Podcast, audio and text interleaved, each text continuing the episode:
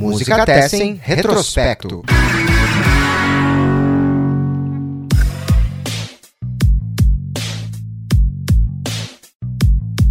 Salve, salve, amigas e amigos do Música Tessen. Eu sou Eduardo Osório. Estamos começando mais um retrospecto no nosso podcast que volta 50 anos. E aí a gente dá uma olhada para o panorama musical há 50 anos atrás. Então a gente está aí andando pelo ano de 1971 e que grande ano foi para a música o ano de 1971. A gente vai chegando a março de 1971, hoje contando com a presença de três ilustres convidados que já participaram de edições anteriores de, desse formato aqui de roda de conversa. Lúcio Brancato, mais uma vez, estava em fevereiro com a gente. Seja bem-vindo mais uma vez ao Retrospecto. Fala, Eduardo. Olá, Eduardo, todos. Prazerzão de novo, hein? Vamos lá, que realmente cada mês desse ano vai ser uma dificuldade chegar numa lista final, porque realmente 71 foi um grande ano para música, né? Prazer. Maravilha. Também a gente está com o Nino Prestes, músico, jornalista, que também participou da primeira edição do retrospecto aqui nesse formato de roda de conversa virtual lá em novembro e retorna aqui em março para bater mais um papo com a gente. Nino, seja bem-vindo mais uma vez. Obrigadão, Edu. Mais, obrigado mais uma vez pelo convite. Salve, salve a todos e todas que nos escutam.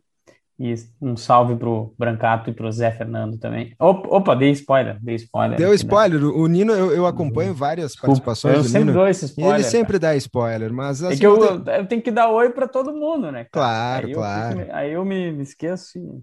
Mas é isso, é o Zé Fernando Cardoso, que também já participou aqui dessa roda de conversa. Em janeiro, o Zé estava por aí batendo um papo sobre os lançamentos de janeiro de 71 e retorna agora em março para ser bastante odiado, digo, uh, enfim, para ser um, um, um grande uh, ponto fora da curva desse podcast aqui. O Zé já está, acho que, preparadíssimo para dar suas, seus argumentos e seus contra-argumentos.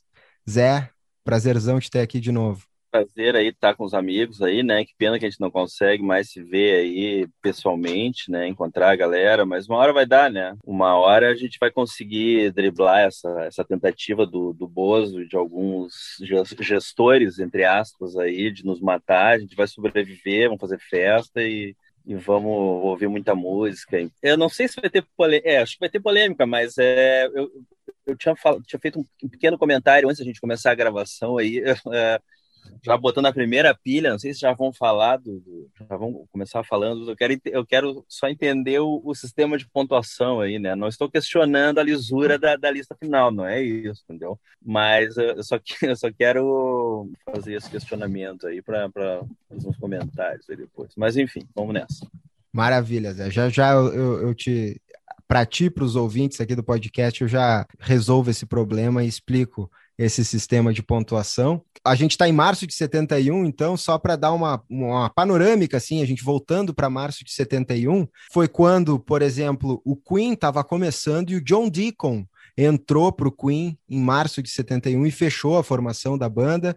O Led Zeppelin, no dia 5 de março de 71, apresentou pela primeira vez a canção Stairway to Heaven, que entraria no LED, no LED 4, que saiu em outubro ou novembro de 71, vai estar tá no retrospecto mais para frente aqui. Eles apresentaram ao vivo na Irlanda do Norte, num show em Belfast, essa música. O Allman Brothers gravou o disco ao vivo at Fillmore East, que foi lançado em julho. Então, no retrospecto de julho, a gente vai ter esse disco para ser ou não incluído na nossa lista final.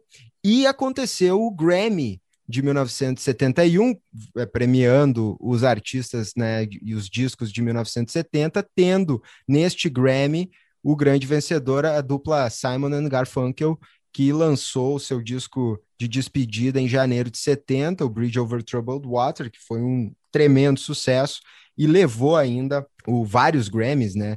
E nesse Grammy, o artista revelação ou a banda revelação foi para os Carpenters. Isso apenas como uh, curiosidade, a gente pode comentar um pouquinho mais ao longo do podcast. E a gente vai então entrar na nossa pauta principal, que é a nossa lista dos 10 melhores de março de 71. Lançamentos cinquentenários.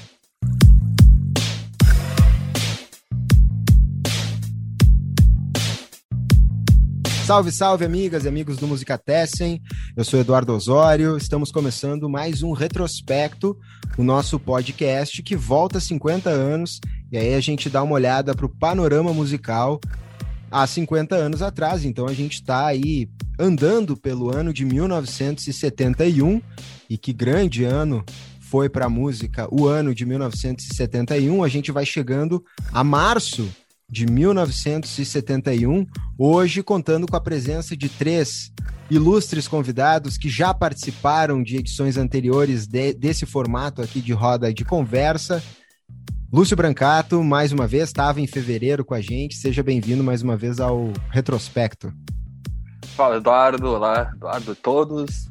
Prazerzão de novo, hein? Vamos lá, que realmente cada mês desse ano vai ser uma dificuldade de chegar numa lista final, porque realmente 71 foi um grande ano para música, né? Prazer. Maravilha. Também a gente está com o Nino Prestes, músico, jornalista, que também participou da primeira edição do retrospecto aqui nesse formato de roda de conversa virtual, lá em novembro, e retorna aqui em março para bater mais um papo com a gente. Nino, seja bem-vindo mais uma vez. Obrigadão, Edu. Mais, obrigado mais uma vez pelo convite. Salve, salve a todos e todas que nos escutam. E um salve pro Brancato e pro Zé Fernando também. Opa, dei spoiler, dei spoiler. Deu spoiler. O Nino, eu, eu acompanho várias participações eu do sempre Nino. dou esse spoiler. Ele sempre cara. dá spoiler, mas assim, É que eu, eu tenho que dar oi para todo mundo, né? cara? Claro, aí claro. Eu, aí eu me, me esqueço e... Mas é isso, é o Zé Fernando Cardoso, que também já participou aqui dessa roda de conversa. Em janeiro, o Zé estava por aí batendo um papo sobre os lançamentos de janeiro de 71 e retorna agora em março para ser bastante odiado, digo, uh, enfim, para ser um, um, um grande uh, ponto fora da curva desse podcast aqui. O Zé já está, acho que, preparadíssimo para dar suas, seus argumentos e seus contra-argumentos.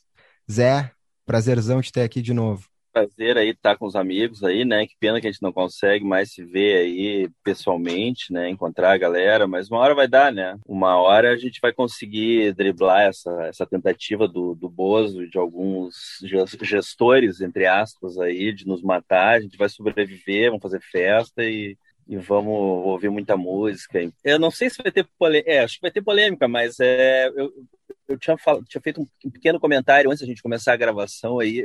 É, já botando a primeira pilha, não sei se já vão falar do, do já vão começar falando, eu quero, eu quero só entender o, o, sistema de pontuação aí, né? Não estou questionando a lisura da, da lista final, não é isso, entendeu? Mas eu só, eu só quero fazer esse questionamento aí para os comentários aí depois. Mas enfim, vamos nessa. Maravilha, Zé. Já já eu, eu te para ti, para os ouvintes aqui do podcast, eu já resolvo esse problema e explico esse sistema de pontuação. A gente está em março de 71, então, só para dar uma, uma panorâmica, assim, a gente voltando para março de 71, foi quando, por exemplo, o Queen estava começando e o John Deacon entrou para o Queen em março de 71 e fechou a formação da banda. O Led Zeppelin, no dia 5 de março de 71, apresentou pela primeira vez a canção Stairway to Heaven, que entraria no LED, no LED 4, que saiu em outubro ou novembro de 71, vai estar tá no retrospecto mais para frente aqui. Eles apresentaram ao vivo na Irlanda do Norte, num show em Belfast, essa música. O Allman Brothers gravou o disco ao vivo at Fillmore East, que foi lançado em julho. Então, no retrospecto de julho, a gente vai ter esse disco para ser ou não incluído na nossa lista final. E aconteceu o Grammy de 1971, eh, premiando os artistas né, e os discos de 1970, tendo neste Grammy o grande vencedor, a dupla Simon Garfunkel, que lançou o seu disco de despedida em janeiro de 70, o Bridge Over Troubled Water, que foi um tremendo sucesso e levou ainda o, vários Grammys, né?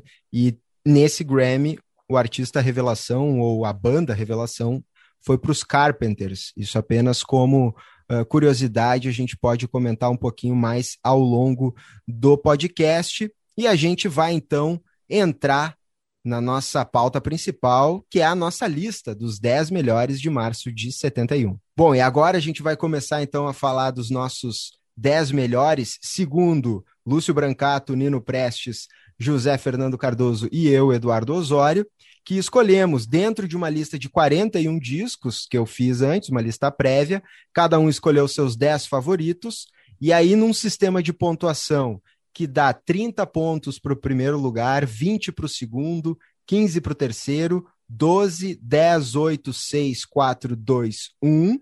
Esse é o, o, o, sistema de pontuação. Aí a gente pega as quatro listas, soma as pontuações de cada lista e forma, a partir daí, a nossa lista final. Nesse listão prévio que eu passei para o Lúcio, para o Nino e para o Zé, tinham 41 discos, no fim das contas. Eu ainda incluí uns outros ali, fiz uma, uma pesquisa posterior, ainda incluí no final mais alguns discos, ficaram 41 discos, e os quatro citaram 18 discos, então menos da metade foi citado, até não houve tanta discordância nesse ponto, vários discos foram citados muitas vezes, mas vai ter aqui a polêmicazinha em torno de alguns desses discos, Começamos pelo nosso grande campeão, o destaque editorial de março de 71, escolhido pela bancada como o melhor disco lançado em março de 71.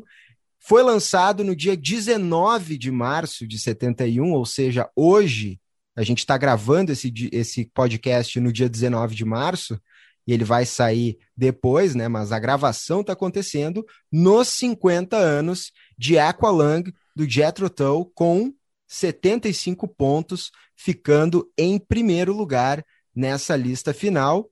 E pela primeira vez, desde que começamos esse formato aqui no, no retrospecto, pela primeira vez temos um campeão que não foi unanimidade, ou seja, não foi citado pelos quatro integrantes da bancada em sua lista. Teve alguém aqui da bancada que sequer citou, não colocou nem em décimo lugar o Aqualang, então a gente vai começar falando desse disco, que é o terceiro disco de estúdio do Jethro Tull e que, enfim, marca uma é um marco na carreira do Jethro Tull, é quando eles realmente têm um grande sucesso comercial e, e aí se tornam a banda que a gente conhece hoje.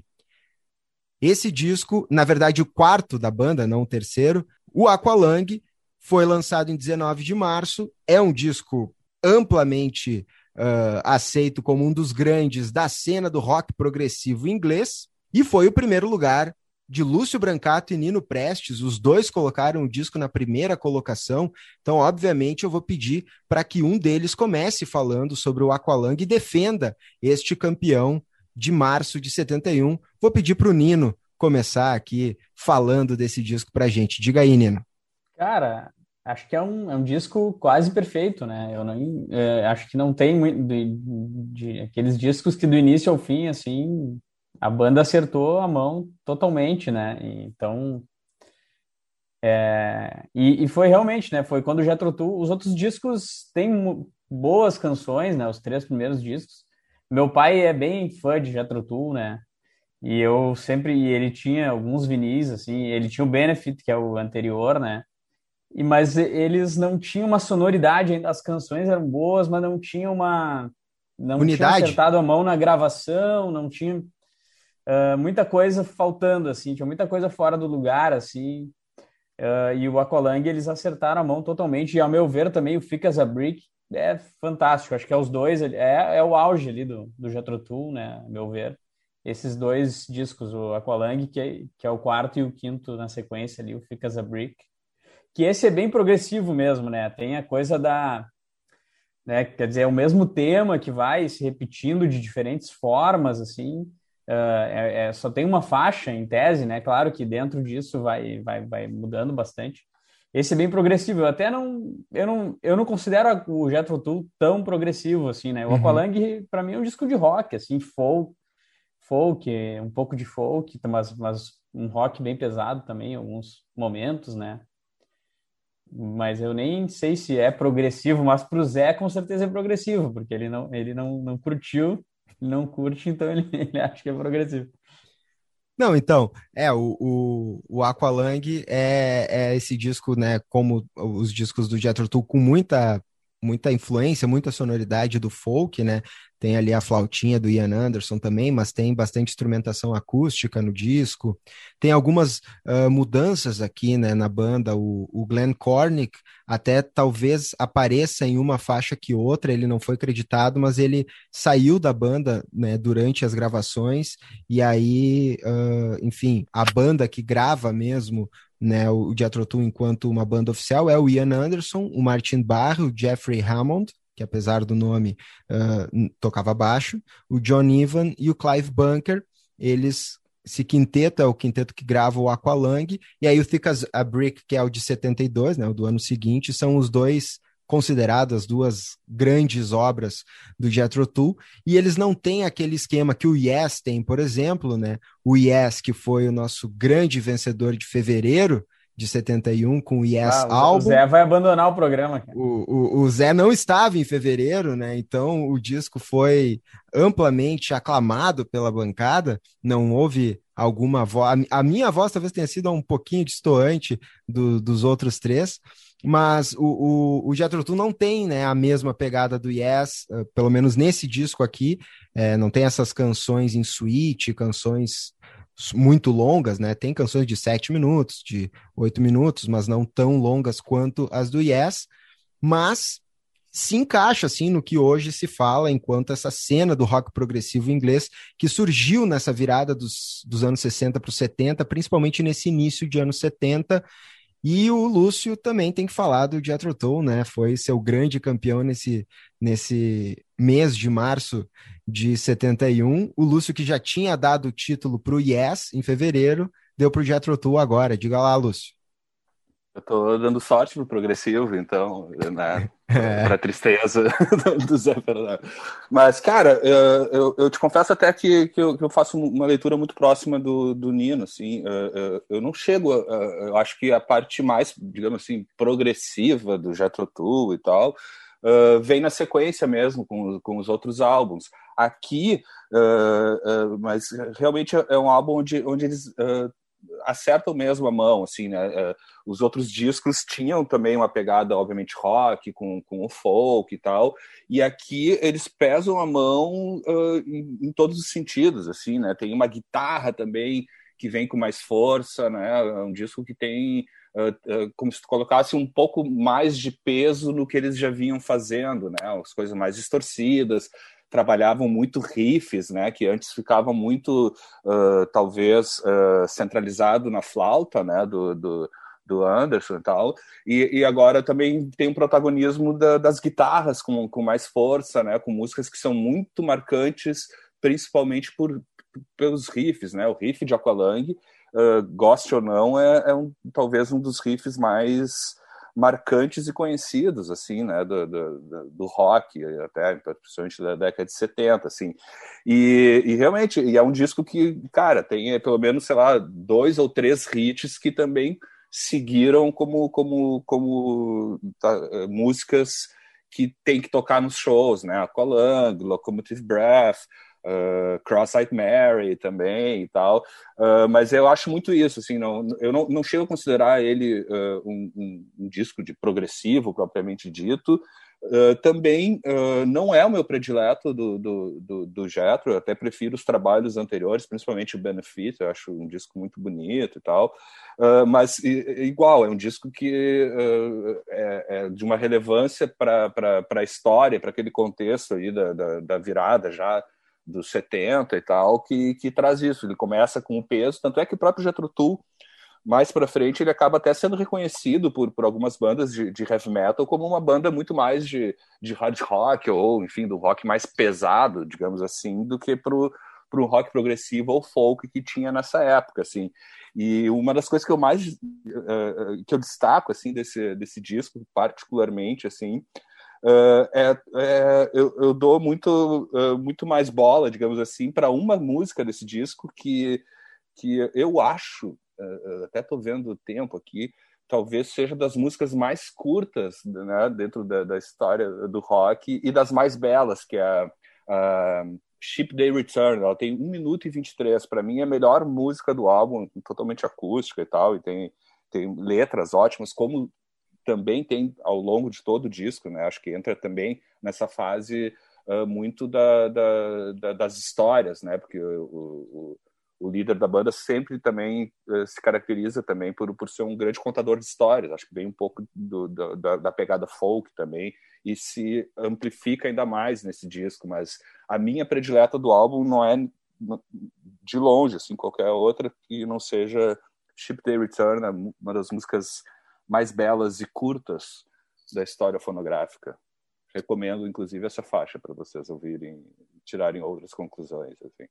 Maravilha, Brancato. Então fica a dica, né? o Brancato dando a dica aí da sua, da sua faixa. Eu, a gente coloca, faz aqui uma playlist do episódio e aí a playlist abre com uma representante, uma faixa representante do disco vencedor, né? E aí a gente dá sequência na nossa lista e a playlist segue até o final do podcast, inclusive com a lista extra que a gente vai falar lá no final da gravação. Mas a faixa que eu escolhi, então, para abrir a nossa playlist, para representar a Aqualung, é a faixa título, né?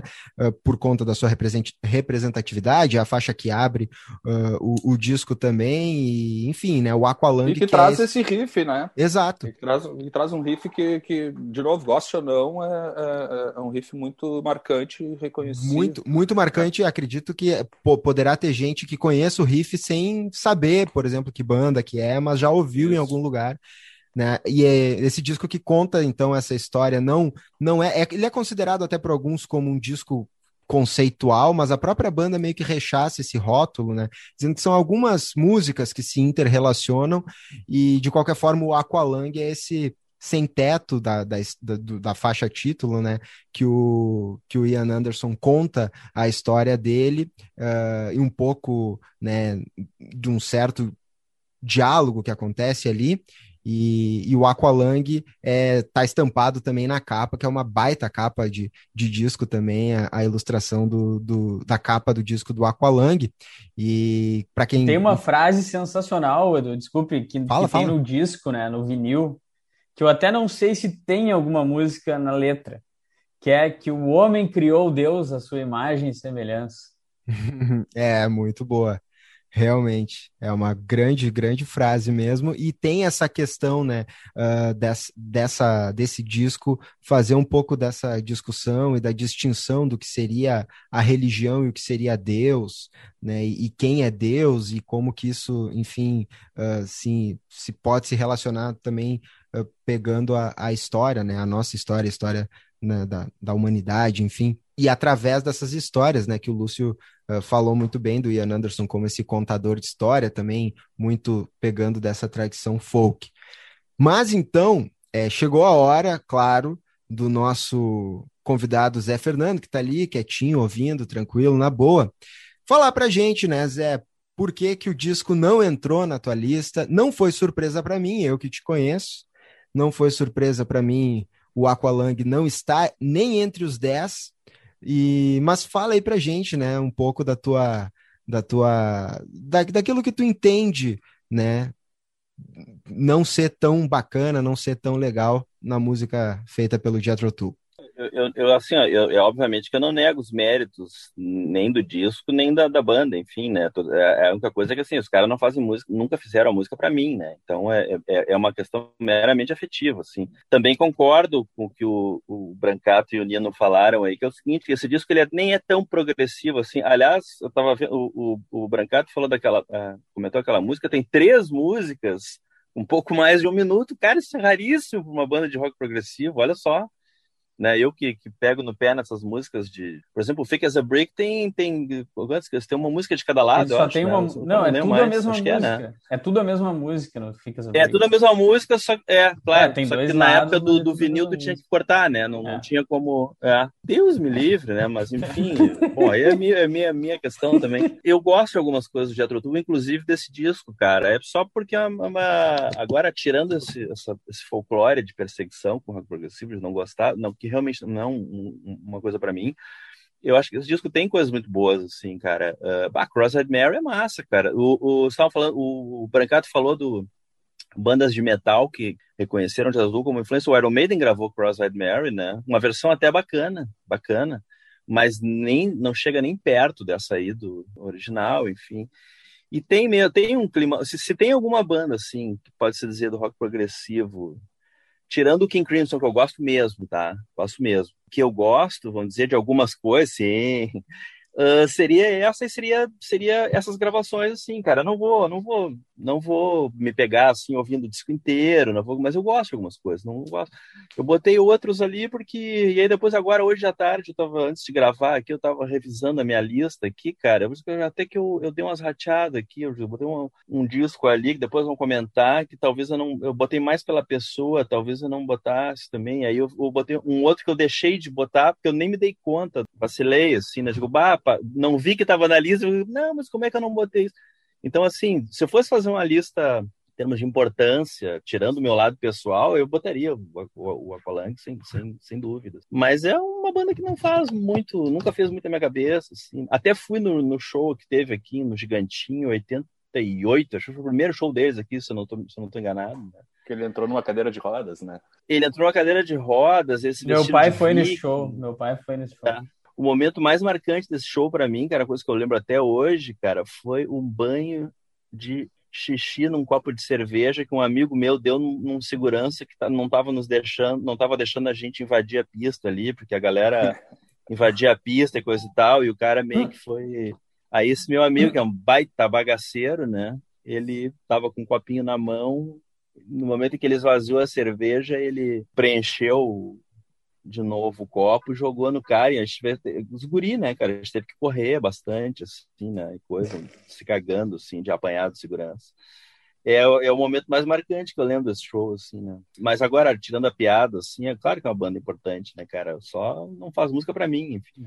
Não, com certeza. E a ideia aqui também do, do retrospecto é um pouco isso, assim, é a gente pegar, né, do, eu vou fazendo, por exemplo, vocês três já participaram aqui, né, mas nunca nessa configuração entre vocês três. Então, dependendo do, de quem eu convido para participar, é claro que a, as listas vão mudar, e a gente até conversou no, no episódio anterior que as, a, a minha lista, o Brancato concorda com isso, se eu for fazer ela hoje, essa minha lista individual que eu botei para março, talvez eu trocasse alguma coisa já, já tivesse mexido nela. Não, esse aqui vai entrar, esse aqui não vai entrar. A ideia é, é um pouco usar essas listas para gente. Hora, né? É, é uma ideia para a gente né, fazer aqui uma, uma, uma pautinha e, e criar um pouquinho essa, essa, esses é, pequenos mesmo, atritos aí. Eu mesmo acho que mandei umas três versões, assim, e depois que mandei também bateu a mesma coisa. Eu disse, putz, acho que agora que eu vi que eu vendo também as outras listas, ah, esqueci realmente, eu tinha que ter botado aquele tirado aquele outro xaropão ali e tal, tal. Mas muda, enfim, amanhã será outra também. Alguns, claro. Falando em, em, eventuais discordâncias em termos de gosto musical e de Atrotu, nunca esquecendo que o, o Atrotu é liderado pelo sósia do Paulo Moreira, né? Inclusive, tiraram uma foto juntos, não sei se vocês vão lembrar, que apareceu na coluna do, Ler, do Lerina na Zero na época, né? Os dois ali, né? Faceríssimos, sim. Mas... É. A gente e participou de uma mesma coletiva com, com. Acho que foi uma das últimas vezes que o Anderson veio para cá, para Porto Alegre, e daí tava também eu, o, o Paulo Moreira, e eu olhava pro Paulo Moreira, olhava pro cara, assim, ele disse, meu, vai lá e senta tu, Paulo, que fica mais fácil, assim, mais simpático e tal. Mas, dando sequência aqui, não só é, foi a primeira vez aqui no retrospecto que o primeiro lugar não foi unanimidade, não foi citado por todos, né? Eu coloquei o Aqualung na minha terceira posição, Lúcio e Nino na sua primeira, o Zé não, não listou. Mas a gente teve dois discos que foram unanimidade, foram citados pelos quatro, mas não ficaram em primeiro lugar, começando pelo segundo lugar, que é o Jardim Elétrico dos Mutantes. E aí a gente vem para o Brasil falar desse disco, que é o também quarto disco dos Mutantes, lançado em março de 71, e é o primeiro com o Arnaldo Batista, né, produzindo a banda e assumindo esse controle de produção dos Mutantes. Enfim, foi um, um disco super bem uh, avaliado aqui entre os três, os quatro, na verdade, né, porque entrou na lista de todo mundo. Eu vou pedir para o Nino falar começar falando um pouquinho depois, uh, um pouquinho sobre ele também. o Nino que colocou o, o Aqualung na sua terceira colocação, foi isso, Nino?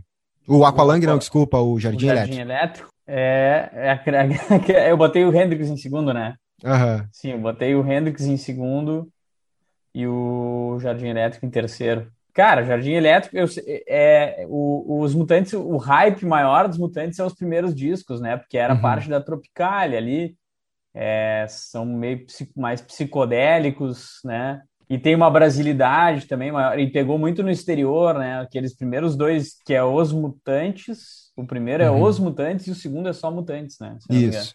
E aí o terceiro aí é o Ando Meio Desligado. É, Ando Meio Desligado. E aí o Jardim Elétrico já não, pelo menos acho que para fora, para o exterior, já não é um disco tão assim conhecido, até porque eles gravaram Technicolor também, né? Que é, que é voltado para que é em inglês, inclusive. Sim, tem, tem músicas em inglês, né, no disco. É, algumas das músicas. Mas eu acho sensacional, cara. É que ele também não é um disco tão psicodélico, ele tem uma coisa mais de paródia, de humor, assim, eles que também já tinha nos outros discos. Né, tem aquela paródia do, do Tim Maia, que é sensacional, né? Uhum. Bem-vinda, que é a segunda. Fa... E são muito boas, né? Porque eles fazem eles fazem um arreganho ali, mas eles tocam bem pra caralho, né? Uhum. Então, o troço. Ele Rusticeiro, pô, Sérgio Dias tocando um violão flamenco foda, né? Mas é um troço, é, um, é, um, é uma brincadeira, mas que os caras não estão de brincadeira, né? E, enfim, Lady Lady, acho maravilhosa. Todas, né, cara? Portugal de Navio, que também Sim. é uma brincadeira meio boba, mas é uma baita música. Technicolor, fantástico, né? Os, os, vocais. É, inclusive o Technicolor era esse, esse disco que eles estavam preparando para o mercado externo e, e, ele no fim foi cancelado, né? Só saiu em 2000 e algumas das músicas que estão no Jardim Elétrico foram pensadas para esse disco. A música do Jardim Elétrico que eu coloquei no. Eu fiquei em dúvida entre colocar o El Justiceiro, o Portugal para Navio, ou a que eu coloquei, no fim das contas, que foi It's Very Nice para Chuchu, que também, na, na também é. próprio nome, o próprio nome da música já vem também essa, essa onda é, super né, bem humorada deles, com, com, com esse, esse lance, é, enfim, It's Very Nice pra Chuchu, é, essa, que é o refrão da música, né? E é o primeiro disco que aparece o Liminha e o Dinho Leme como integrantes oficiais, né, dos Mutantes. Teu segundo lugar, né, Lúcio? Meu segundo lugar, com certeza. Já foi, como a gente estava falando antes, ele também em algum momento foi o primeiro, depois foi o segundo, mas não não passou disso, falhou entre o primeiro e, e, o, e o segundo lugar. E realmente, cara, uh, também aí uh, é onde os mutantes, uh, bem como o Nino também trouxe, de, de os, os, três primeiros e tem toda uma conexão muito mais tropicária e tal. E, e aqui realmente ele tem já uma cara que é, que é internacional, entendeu? Que poderia. É um disco com cara de 71, né? Um disco já, já né, apesar de continuar com todo o humor, paródia que eles têm na, né, nas letras e tal, e na maneira de agir muito louca e tal, eles, eles, eles, é, eles representam bem o que estava rolando lá fora, né? E trouxeram com, com claro, muita propriedade para cá, para o Brasil, porque eram grandes músicos, né, grandes instrumentistas, super letristas, cantores e tal, e tinham toda essa essa possibilidade também, né, técnica e criativa de brincar com isso, né, trazendo ah, alguns tipos de paródia e tal, mas ao mesmo tempo colocando coisas num nível que uh, realmente, se tivesse saído na época internacionalmente, sei lá, se poderia fazer realmente algum barulho, que tem músicas super bem trabalhadas e lindas, assim, é, como é que é, Virginia, Lady Lady, que eu acho que até uma Lady Lady acho que, que é também quem assina a composição é Liminha, não tenho certeza. Uhum. Mas, enfim, é um disco redondo, sabe? Virgínia, meu Deus, é uma belíssima canção. Então, uh, é muito isso. Acho que eles trouxeram com muita propriedade o que estava rolando no rock mundial, assim. Tanto é que, com certeza, é, é, é parelho, assim. Não tem aquela, tipo, ah, não, é brasileira, meio mais ou menos e tal. Não, se tivesse né, oportun...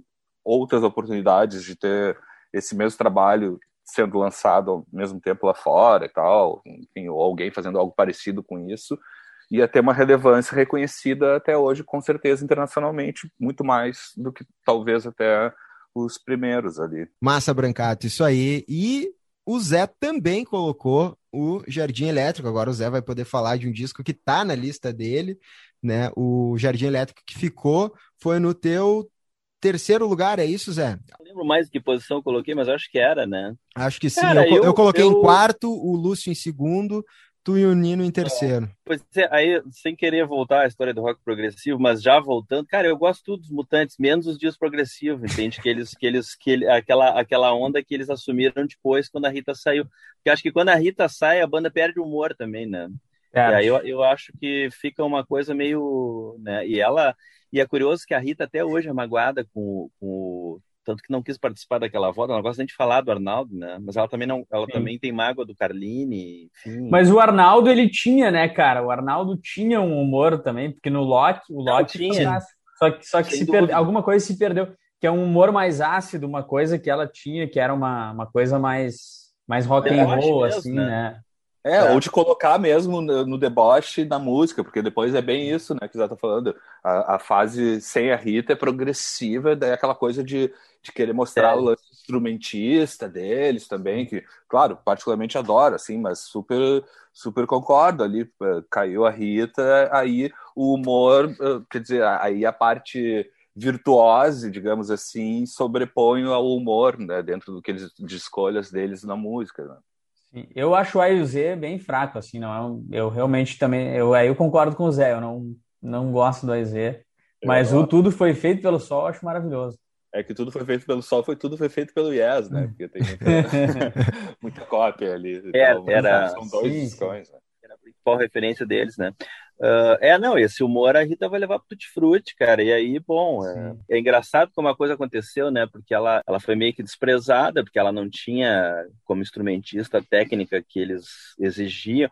Ah, também rolou uma treta pessoal ali, né? Tipo, no momento que termina o relacionamento dela, com, do relacionamento dela com o Arnaldo começa a deteriorar, cara, ficou ruim de continuar, né? Entendeu? Mas eu até hoje essa. não entendi o que aconteceu, cara. Eu, eu, e é. eu, li, eu li a biografia, a autobiografia da Rita Lee, e tu fica sem, mais sem entender. Mas ainda, talvez nem eles tenham real, né? entendido, né? né?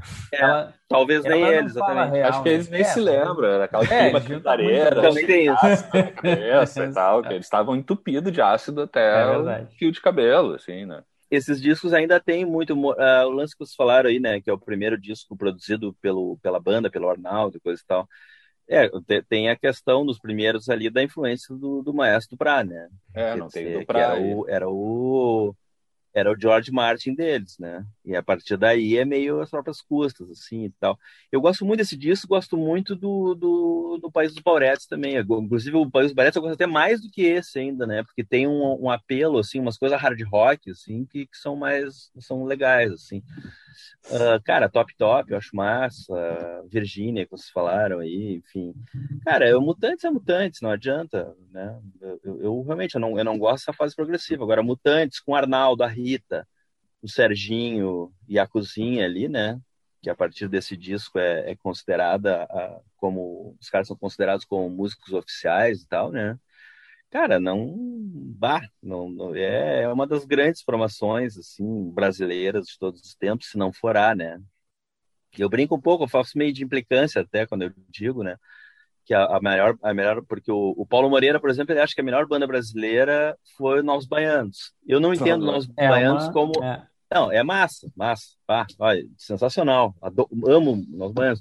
Eu não vejo eles tanto como uma banda de rock. Tem muito rock, especialmente no primeiro disco, o Ferro contra Boneca, o Ferro na Boneca. O segundo, a coisa da música brasileira, dos ritmos brasileiros, começa a tomar mais espaço do que o rock, embora ainda tenha muito rock. Né? Então eu, eu tenho uma certa dúvida em dizer se é rock, se é mais rock ou é mais MPB, assim como os Secos Molhados, por exemplo. Então, aí, para resolver a questão, eu sempre brinco assim: não, a melhor, melhor banda de todos os tempos não é nem Secos Molhados, nem Mutantes, brasileira, né? Uh, nem os Novos Baianos. A maior banda, maior banda do rock brasileiro de todos os tempos é o Sepultura, né? Eu brinco um pouco com isso, mas, cara, mas os Mutantes é. Provavelmente os Mutantes, cara. Os Mutantes é pelo, pelos músicos excelentes que, ele era, eles eram, pelas grandes composições, pelo humor, por, por tudo, entendeu? Né? Enfim. E muita coisa em pouquíssimo espaço de tempo, né? Pelo menos Exatamente. Período, né? Se tu pegar só o recorte da Rita Lee, assim, tu pensa, caraca, bicho, olha o que os caras estão gravando, né? E com muita sacada já de estúdio, de como gravar e fazer o mesmo que os caras já estavam voando, né, na Inglaterra e tal, desde 67 e tal, essas coisas. Eles trazem, inclusive, acho que avanços até para a parte de, de gravação, assim, no Brasil, pelo menos, ou de arriscar mais, né? Só para fechar, de, de Os Mutantes, o primeiro disco, tá? Ao último com a Rita, o Mutantes e os, os seus começos no País dos Bauretes, que é o quinto, cara, são cinco descassos em quatro anos. Uhum. É, os caras eram. É, é, é aliás, é, é, é um, um, lançamento em cada ano, né? 68, 69, 70, 71, 72. Sem contar o Tropicália e o disco do Gil que eles tocam, né? Pois é. E, e, um da Rita Lee, né? Tem ah, um da Rita solo da Rita Lee, que, é, que na verdade ah. é Mutantes com o nome da Rita Lee, né? É. que é bem mais progressivo do que muita coisa progressiva que eles fizeram, né? Esse primeiro da Rita Lee com ah, os Mutantes, capa branca maravilhosa com, com o desenho dela. Massa, mas da nossa lista aqui, eu, eu até depois, eu, eu, acho que é isso mesmo. A gente tem os 10 discos, né? Metade dos discos que a gente vai falar aqui, desses 10, mais de março de 71, são dos Estados Unidos. E a outra metade vem de outros lugares, né? Bem diversificado. Só que o nosso pódio é formado por discos, todos eles de fora dos Estados Unidos. A gente começou com o disco inglês do Jethro Tull, que aliás, esse é o quinto episódio aqui do retrospecto nesse formato, até hoje quatro discos ingleses lideraram e um brasileiro. O brasileiro foi o Construção do Chico em janeiro, nos outros quatro foi George Harrison, John Lennon, Yes e agora o Jethro Tull ficando em primeiro lugar. Aí a gente veio para o Brasil e para fechar o pódio, em terceiro lugar, a gente vai para o Canadá e aí fazer um, uma correção aqui. Eu tinha dito que dois discos da lista foram unanimidade, mas na verdade foram três discos. Só que esse terceiro lugar eu não estou considerando muito unanimidade, não. Assim, né? A gente vai conversar um pouco sobre Songs of Love and Hate do Leonard Cohen, que ficou em terceiro lugar com 44 pontos, foi lançado no mesmo dia do Aqualung, dia 19 de março de 71. Então, hoje, 19 de março de 2021, dia que a gente está gravando aqui o retrospecto, está fazendo 50 anos o terceiro álbum do Leonard Cohen. Enfim, foi o meu primeiro lugar, o meu grande campeão. O Zé também colocou o disco na sua lista, na quarta colocação. Lúcio e Nino colocaram em décimo lugar, né? Por isso que eu tô fazendo essa brincadeira de que ele não é muito unanimidade, não. Mas, assim, Leonardo Cohen, eu sou um grande fã do Leonardo Cohen, e especialmente desses primeiros discos dele. É, o, Leonardo Cohen tem uma, uma longa trajetória na música, apesar de ter começado bem tarde, né? Ele lança o primeiro disco, ele era um poeta antes de ser um, um cantautor como a gente gosta de falar, então ele é mais um poeta do que um músico, mas eu acho ele um grande músico também.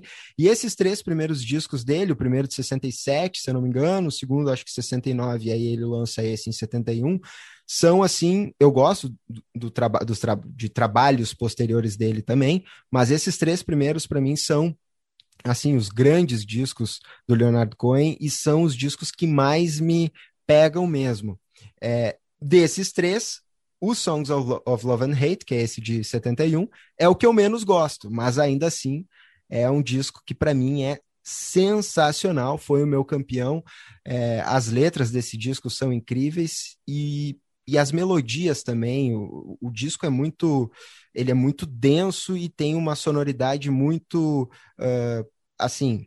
É, eu entendo quando alguém disser que é uma música chata, eu entendo, eu juro que eu entendo, embora eu discorde 100%, mas é porque eu gosto muito, é, me pega muito essa música mais melancólica, mais parada, mais, sabe, com, com, com, com essa, essa carga emocional muito forte. Aliás, Songs of Love and Hate eu acho que daria para ser um, um, bom nome de disco de banda punk, né? Mas aí aquele ódio mais mais visceral, mais, mais de raiva mesmo, mais de botar para fora. O, o, ódio aqui do Leonardo Cohen aparece mais como uma coisa interna, em que ele, ele se corrói por dentro e aí ele tem letras em que ele escreve num formato de carta para um suposto amigo, e aí aparece ali como que um triângulo amoroso. Tem uma, uma música que é Pra, não, não chega, não é explicitamente, mas é quase explicitamente sobre suicídio, e é sobre suicídio. Ele, ele, se eu não me engano, nunca tocou ao vivo, que é Dress Re Rehearsal Rag, que é uma música muito forte. Tem Joan of Arc, que é uma música sensacional e que é, seria o diálogo da Joana Dark com a chama de fogo que está consumindo ela. Então é um diálogo entre o fogo e a Joana Dark, mas é uma música que o, o, o Leonard Cohen coloca a Joana Dark ali como um símbolo para simbolizar outras mulheres, né? Até é uma música que ele faz, se eu não me engano, é em homenagem a. Agora eu não vou lembrar exatamente homenagem a quem. Acho que é a Johnny Mitchell, mas eu não tenho certeza. E a música que eu coloquei na, na playlist né, do episódio é a música que abre o disco Avalanche, que é uma música super angustiante também, que ele tem aquele tom bastante baixo cantando a, aquela música e aquele violão que ele toca de uma forma muito particular dele, que eu acho simplesmente sensacional. Mas eu vou deixar o Zé falar um pouquinho desse disco e depois eu passo para o Lúcio e para o Nino comentarem um pouco. Zé, tu colocou ele na quarta colocação, diga aí. Eu até concordo contigo, é, o, o, dos três primeiros discos do, do, do, Leonard Cohen, que são muito foda, eu também prefiro os dois primeiros, especialmente o primeiro, né, cara? O primeiro é. E primeiro, quando tu ouve as canções dele naquele filme do, do Robert Altman, McCabe and Mrs. Miller, que é um western, é um anti-western, assim, é, é, ele é mais do que um western revisionista, cara. Ele é um western, assim, é, é, é como é que eu vou dizer, é um western melancólico, né, cara? É um, é um filme, assim, que ele, ele destrói com os mitos do, do, do western, assim. E a trilha do, sonora desse filme é toda é, de canções do, do, do, do Leonard Cohen, do, do, primeiro, né? Parece lá, do Sisters of Mercy, aquelas canções todas, enfim. Uh, eu estava conferindo, até fui buscar essa informação aqui agora, enquanto tu falava, cara. Uh, Joan of Arc é inspirado na Nico. Na Nico, isso ele era apaixonado pela Nico. Uhum. Aliás, todos eles eram, né? É que a Johnny Mitchell também, daí eu acabo confundindo, porque todo mundo pois era é. apaixonado pela Johnny Mitchell pois é. também, é. né? A Johnny Mitchell, não, Johnny, é, era, eram, eram destruidoras de, de, corações, né? Total. A musa hippie e a musa junk. Era a musa hippie e a, e a musa junk, exatamente, né? Enfim. Não, então é isso, cara. Ele. E, e, e eu acho que eu também o que mais me, me, me, o que mais me cativa no, no, no, Leonard Cohen é justamente isso, a maneira como ele trabalha esses, esses demônios interiores dele. Ele sempre foi um cara muito depressivo, né? Uh, no determinado momento da vida ele virou virou monge budista, né? Ele se, ele se tentou pelo menos, né? Ele se internou lá num, num, num mosteiro budista lá e coisa e tal e parará para ver se conseguia ter um, um pouco de sossego na alma, né? Enfim. E, e, é isso que eu mais gosto dele, né? É, é, essa, essa, essa densidade que ele tem, assim, né? Mas eu também concordo, eu, eu, eu também prefiro os dois primeiros do que esse, né? Que também é um descasso. Enfim. Bom, eu vou passar para o Lúcio falar. O, o Lúcio que colocou ele em décimo lugar. Diga aí, Lúcio, o que, é que tu acha do disco? Fica à vontade. Do, os dois colocaram aí no décimo os, lugar? Os dois isso? no décimo, lugar. lugar vou ter me retirado aqui, né? Não, eu, eu mais, quase cancelei, eu quase cancelei o episódio. Eu, tive por cancelar não, a gravação, e, cara. É, eu já, já, já tô vendo, digo mais, já, já tô vendo o que ele vai dizer, né? Bom, que ele quase, que ele, que ele tava, esse foi um dos que foi e voltou, mas de sair da lista, saca? Num primeiro momento eu não tinha nem colocado, né? Assim como tu também não botou o Aqualung e tal, pá. é, e eu não tinha colocado, daí foi, foi muito. Começou aí uh, a misturar o, o, um pouco do gosto pessoal, que não é um artista que eu, que eu tenho o hábito de consumir. Em paralelo, por importância também, que não tem como negar, uh, relevância dele, né? Tem importância histórica e, e, e outra, assim, gostar ou não da música, mas o que o cara escreve, o, o, né, o, as letras são algo muito muito foda, assim, muito muito fortes, denso mesmo, sabe? Isso só ele tem isso é um dos grandes méritos, né? Toda toda a poesia dele, né? Também que ele levou para música, assim. Mas não é um disco que uh, e também se fosse pegar na discografia dele, talvez eu ficasse com um carinho um pouco maior pelo primeiro, talvez, assim mas é muito mais nessa relação, não é um, um, um artista que eu gosto de consumir, uh, gosto muito mais de ler ele do que ouvir ele, se for o caso, entendeu? Porque eu acho que a música dele não, não, não me diz muita coisa, assim, eu, uh, não, não representa dentro do que eu gosto de ouvir, assim, mas tem esse, esse lance, tipo, cara, como é que tu vai dizer que não é um puta disco lançado em março daquele ano, sabe? Tu pode dizer, talvez no ano não seja o, o, o álbum, mas tipo, né? Em março de 71, tá? Eu merecia, tá? Eu fiquei, eu fiquei com essa ida e volta, assim, eu disse, ah, meu, tá, não, tem que voltar, porque puta que pariu, a letra é foda. Mas eu ouvi ele de novo mais umas duas vezes e disse, ah, meu, essa chatura, não sei se também é óbvio pelo momento que estamos vivendo, assim, tu ainda pegar algo como é algo esse disco, melancólica. Né? Não, acho que não, tá, não, é uma, não é uma boa dica para os ouvintes. Ouçam esse disco, mas não ouçam agora. Ouçam, né? Deixa uhum. passar, vai passar em algum momento, lá, depois todo mundo se vacinar, vai, né? Vamos nessa. Maravilha. Um dia... completar isso, isso diga, que diga vocês Zé. dois falaram, do Edu falou que ele começou a gravar tarde, né? Ele, ele grava o primeiro disco aquele com 33 anos de idade, né? O que não, o que não deixa, o que dá para até para idade de Cristo, né? Tem uma coisa de, de punição, de culpa, de provar na, na, Tá, isso é só uma, uma, uma, uma coincidência, óbvio. Mas, e outra coisa, a influência dele em outros, em outros letristas e coisas. Cara, o, o, Nick Cave admite que deve tudo a ele, né? Deve até é, as é. calças é. para ele. Não eu talvez Nick eu tenha, sem ele. Eu tenho é. esse respeito, talvez, dele do que ele refletiu na, na música de maneira geral, mas não na própria obra, sabe? Acho sim, que tem, tem muitos artistas que acontece isso, que de repente tu diz, caraca, bicho, como é que o cara não vai estar na lista dos 100, não sei o quê, porque talvez a música dele, para em algumas pessoas, não bata, mas é, é inegável o reconhecimento de como refletiu em outros artistas que são muito bons também, sabe? E, e o exemplo que tu trouxe é perfeito mesmo. Maravilha. É, e, e, a, e, na música ele também usa muitas referências bíblicas na, na, letra dele, né? Tem, tem várias referências a passagens bíblicas por ali. Mas diga lá, Nino, teu décimo lugar. Cara, eu, eu coloquei mais por respeito também, assim. A, Viu como não era uma unanimidade? Eu digo, não, e... esse não foi unanimidade. Porque, assim, eu, eu conheço muito pouco do, do Leonard Cohen, eu escutei o disco e, e, e não gostei muito, mas eu sei que, que assim, Primeiro que ele tem uma voz característica, né? Um, uhum. Ele canta geralmente num registro muito grave, assim, uhum. e é, é algo muito característico. E, por exemplo, eu sou um grande fã de, de música caipira, raiz, assim, que é totalmente o contrário, totalmente estridente. Mas são coisas que tu tem que meio que dar uma afinada no, no ouvido, assim, né?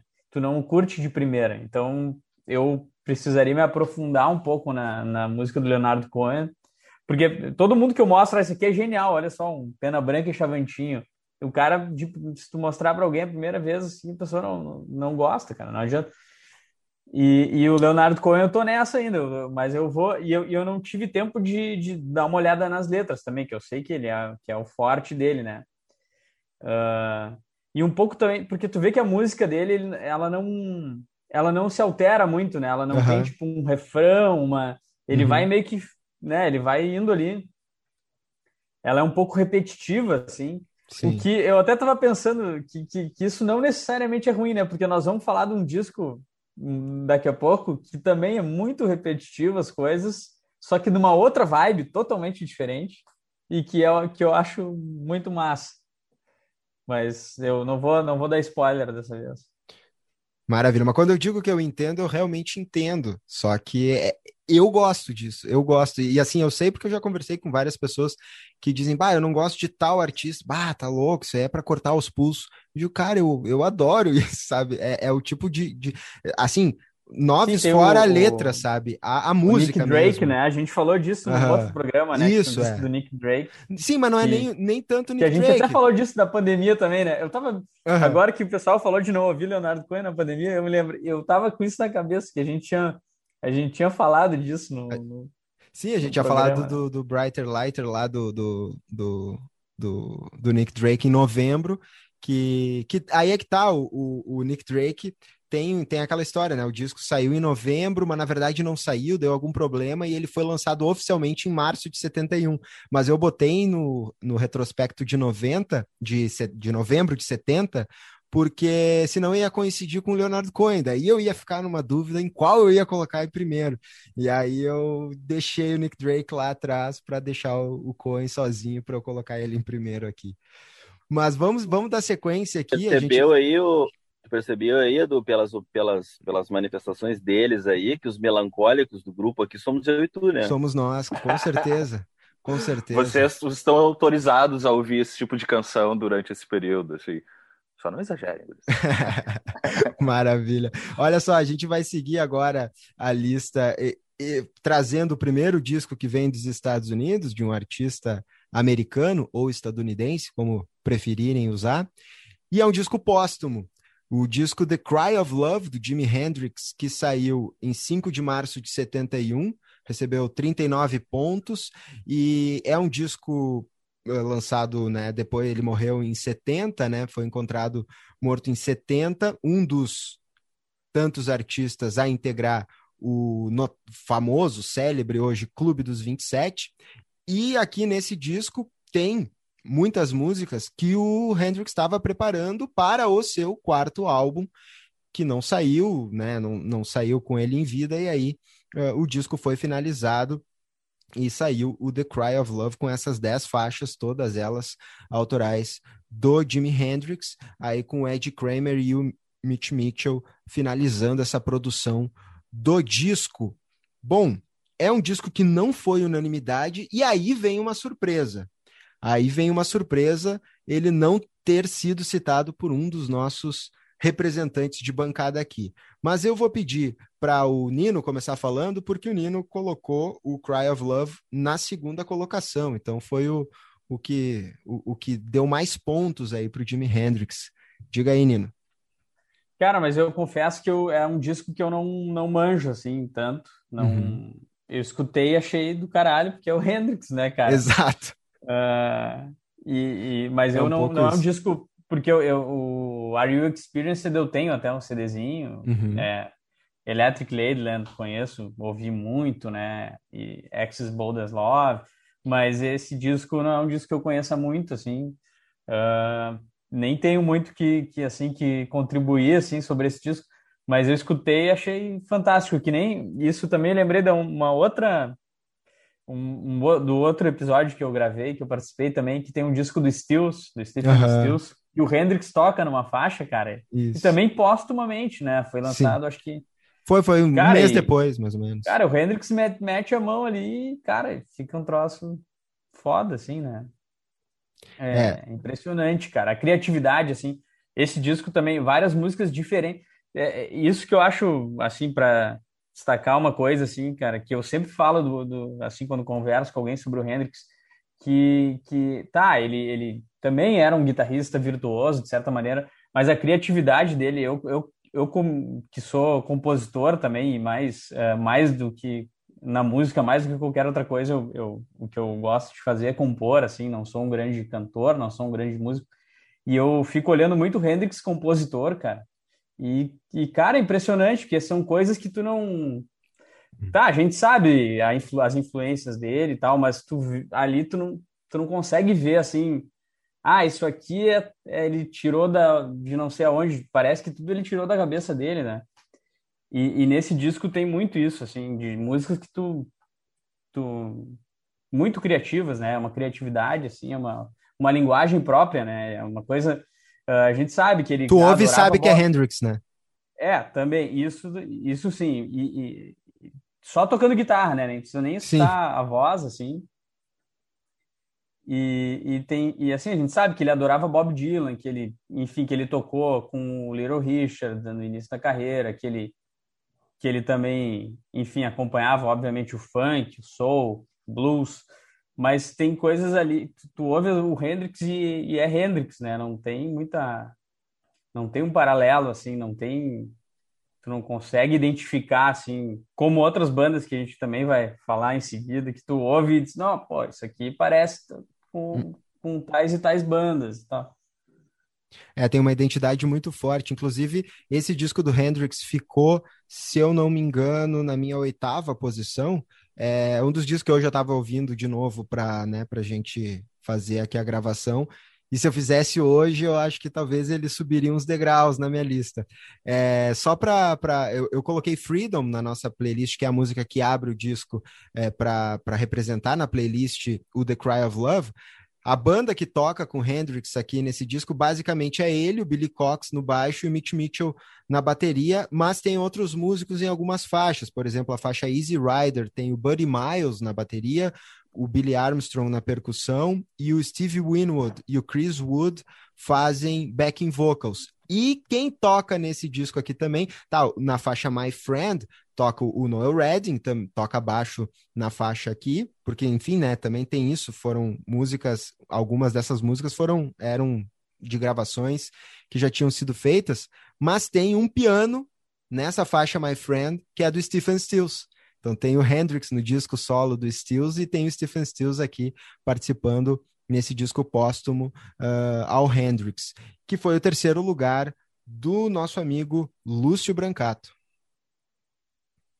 Hendrix, né, discão, esse também é um que, que poderia estar em primeiro lugar, assim, porque dá, dá para, obviamente, considerar um, um, um, último álbum, né, dele, mais que tenha alguma coisa que, obviamente, não foi finalizado, de repente, da maneira que ele ainda iria aprimorar, né, daí tu fica pensando nisso, né, isso, uh, ele não não estava junto, na, na, na, de repente, no produto final e mesmo, e mesmo assim já é um, um lance, saca, de outro, de outro sistema solar, assim, então, e, e, e é bem isso, ele, ele é um grande compositor, letrista, é, é muito que Nino trouxe ali, tipo, cara, uh, fica tentando buscar, meu, não, de onde é que tirou isso? Não, foi aquela mente maluca e genial dele, assim, e, e, e ao mesmo tempo dá uma pena, assim, né? tu fica pensando, cara, e, e, a música dele já vinha mudando nessa época, né, ele trazendo outros, outros elementos, saindo um pouco, muito daquilo do,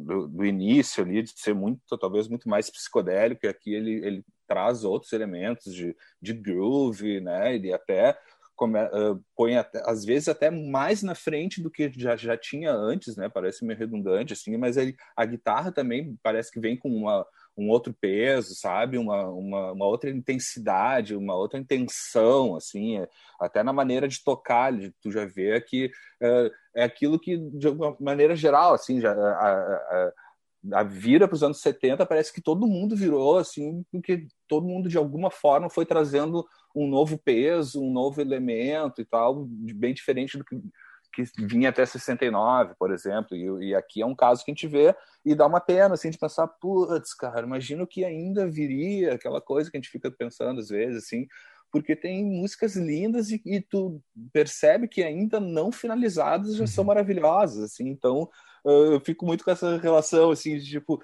amo esse disco, ele depois ele, ele até foi reeditado uh, não sei, nos anos 90 ou 2000 e tal, com outros, outro título, né, que um, nessas reedições que a família vem fazendo e tal, mas igual tu não tem como colocar mais um canal ali com mais um track de uma nova coisa que ele poderia ter colocado, entendeu?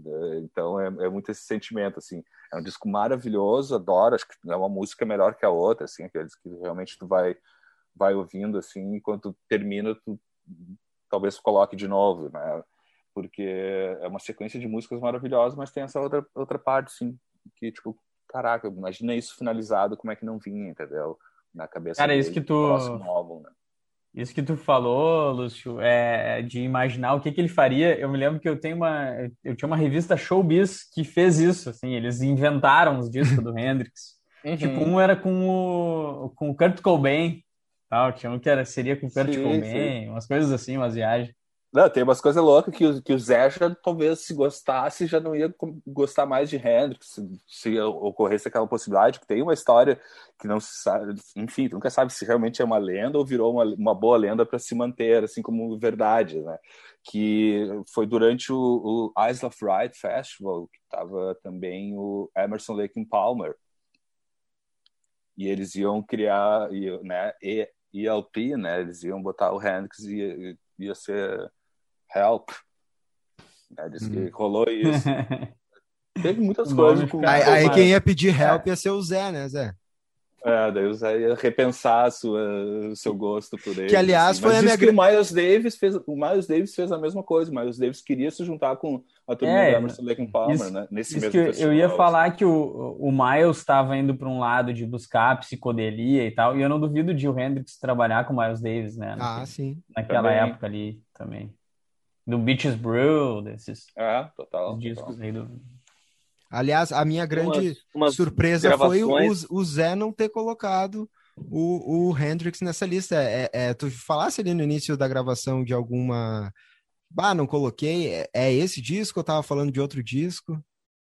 É esse, é esse, é esse, cara. Eu, eu, eu me passei na hora de olhar ali a lista e não me liguei. Embora eu acho que ele, cara, ele, ele tem as, as, as precariedades assim de um disco inacabado, que foi, enfim, foi teve que ser retrabalhado. Por mais que o Ed Kramer, o, o, o Mitch Mitchell e o porque tem mais um cara que tá o, o que trabalhava com o Hendrix. Aí, o Buddy Miles acho que toca também. Não, não, não Toca lembro. numa faixa. Bom, enfim, uma faixa, né? Tá, mas tem um, um outro músico, cara, deixa eu, peraí. O Billy Cox. Billy Cox. O Billy Cox, Billy Cox, tá, aham. Não, e nesse disco aí tem o Steve Winwood, tem o Noel Redding, toca guitarra numa faixa, tem o Stephen Stills, tem... É, é, é um disco, assim, foi o que, foi o que deu para fazer para salvar, né? Porque o, o cara morreu antes, enfim, então ele tem esses, mas é lógico que, né, cara, pô, o Hendrix não... não o Hendrix dispensa qualquer qualquer qualquer rascunho que ele tenha deixado e esse esse disco ele é mais do que um rascunho né ele não é um simples rascunho só que realmente ele porque ele estava assim evoluindo muito como ainda né agora tu, tu, falou o Nino falou ali do o que que ele teria feito cara tu imagina tu imagina só um cara como Hendrix com a cabeça privilegiada que ele tinha como, como, como músico, como compositor, não só como, como virtuoso da guitarra, mas como um cara que, que, que quebrava paradigmas, assim, né? Que reinventou o uso da guitarra elétrica, isso, acho que dá para dizer tranquilamente, né? A, além de ser um virtuoso, ele reinventou o uso da guitarra. Tu imagina onde é que esse cara teria parado, né, cara? Acho que ele não teria parado, acho, né? ele já tá o Electric Ladyland é uma grande experimentação de estúdio, né? Ele estava partindo para esse lado, né? Quer dizer, infelizmente ele morreu antes, não pôde. Então é, é um disco que foi prejudicado por, por, por, por, por conta disso, né? Mas ainda assim é um, um grande disco. Mas eu, eu acho que o, o, o, Brancato falou alguma coisa, ou o Edu, eu não sei que eu ia comentar, agora me esqueci, cara, do, do da questão do ah, do, do, do, do, Hendrix e o, e o Miles eu não sei se não tem uma, eu não sei se, eu acho que tem uma, um disco da Betty Davis, a cantora funk, aquela que foi namorada uhum. do Miles, né? Sim. Inclusive foi capa de alguns discos dele. Eu acho que tem um disco que saiu agora, umas gravações que eles deixaram, que, que saiu num disco agora, questão de uns cinco anos atrás, não, não faz muito. Eu acho que tinha, né? Era o Hand, era o, o era o Hendrix. Oi? Era junto com o uh, da Betty Davis com, com o ele pegou a turma do rock, assim, mas pegou também já o John McLeod, não sei se, mas tem algo do Hendrix. Pois talvez, é, assim. eu não lembro, e, e acho que tem, tem, até, cara, acho que tem até o Sly nesse, nesse disco. E o, o, o, o Miles estava por ali, ele não chega a participar, acho que não chega a participar ostensivamente, mas assim, eles, eles queriam juntar tudo, né? Enfim. E, pô, Miles Davis, Sly Stone e o Hendrix, meu Deus, né? E mais a Betty Davis também, né? Que é a, pô, é a mãe delas todas, né? Das, das, das fanqueiras, tudo que vieram depois aí, né? Massa, Zé, muito obrigado aí falando sobre o Jimi Hendrix. Eu achei, eu achei que, que o Zé ia colocar o Jimi, mas ele acabou se passando nesse disco The Cry of Love, nosso quarto lugar. Poderia, de repente, ter ficado no pódio até, mas eu até fico mais contente com o Leonard Cohen ali. Eu, eu, eu admito que o Jimmy, com esse disco póstumo em quarto lugar, para mim tá show de bola. Fechando ali o, o pódio, o Leonard Cohen e o Jimmy em quarto lugar. E em quinto lugar, aí ah, mais uma unanimidade nossa, e veja, uma unanimidade que ficou em quinto lugar, porque né, não ficou em posições muito privilegiadas. O All Green, com All Green Gets Next to You, é o disco que ele lançou em março de 71, é, saiu em, em, março de 71, se eu não me engano, no Reino Unido e nos Estados Unidos em agosto de 71, ou o oposto, enfim, pelo menos essa é a informação que a gente encontra, por isso ele está aqui fechando essa primeira metade da lista com 36 pontos, ficou empatado com o sexto lugar, também com 36 pontos, mas como o All Green foi citado por todo mundo, no critério de desempate, teve mais citações, fica na posição acima, em quinto lugar, o disco dele, que é o terceiro álbum dele, produção do Willie Mitchell, que tinha produzido o disco anterior dele, de 69, e ainda produziria vários discos do uh, All Green ao longo dos anos 70, inclusive é esse disco aqui, o All Green Gets Next to You, que estabelece essa sonoridade da parceria do All Green com o Willie Mitchell, que faria ainda algum sucesso ao longo dos anos 70. Depois, o All Green passaria a produzir seus próprios discos. É um disco com nove faixas, cinco delas autorais, tem covers dos Temptations aqui, um a cover, a música que abre o disco, que é sensacional, a versão que ele faz. Tem uma música do Roosevelt Sykes e também um cover dos Doors. Os Doors que serão ainda assunto do retrospecto aqui daqui a, a, alguns episódios e que aconteceria naquele ano, né? É o 71 é o ano da morte do Jim Morrison. Mas vamos falar de All Green por aqui. Todo mundo citou o All Green, mas o Zé colocou ele na sua medalha de prata. Sei que o Zé gosta muito dessa sonoridade da black music dos anos 70. Diga aí, Zé, o que que te fez colocar e por que que esse disco é tão bom e tá na tua medalha de prata? Ah, o Al Green é, é, eu gosto muito de soul music, né, de, de, de do R&B americano e tal, dessa época e tal, e eu acho que uh, qualquer coisa que o Al Green tenha gravado nos anos 70 ali, cara, dificilmente não é muito boa, né. Os grandes, acho para mim os dois grandes discos dele vêm logo depois desse daí, né? É o, o, os dois mais conhecidos, talvez, né? O mais conhecido na sequência, o Let's Stay Together, que é, é, é trilha sonora do, do, do Amasso, do Rally Rola até hoje, né? E um monte de gente gravou. Cara, até o Júlio Reni fez uma versão aqui, né? Na, na, na época dos anos 80, ele cantava, era, acho que era Vamos Estar Bem Juntos, uma coisa assim, né? É, trilha, parte da, faz parte da trilha do, do, do, do Pulp Fiction e tal. Enfim, cara, uma música que todo mundo conhece. E o, o, o que vem depois, o I'm Still in Love with You, também é um, é um descasso, assim, né? O Call Me, que vem depois, é excelente, cara. O, o, ele começa a perder força mesmo, o, o All Green, mais pro final dos anos 70, mas isso aí... E é uma década dourada da, da música negra norte-americana, né? Isso não precisa nem dizer, né? Enfim, é, todo mundo... O, como o nível era muito alto, cara, então os caras tinham que se puxar, né? é o ano do que é, é um, é um que certamente vai pintar no teu programa logo na sequência, né?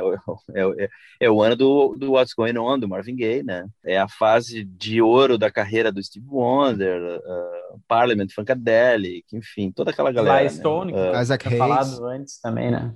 É, Temptations, uh, Curtis Mayfield, todo, todo mundo, né?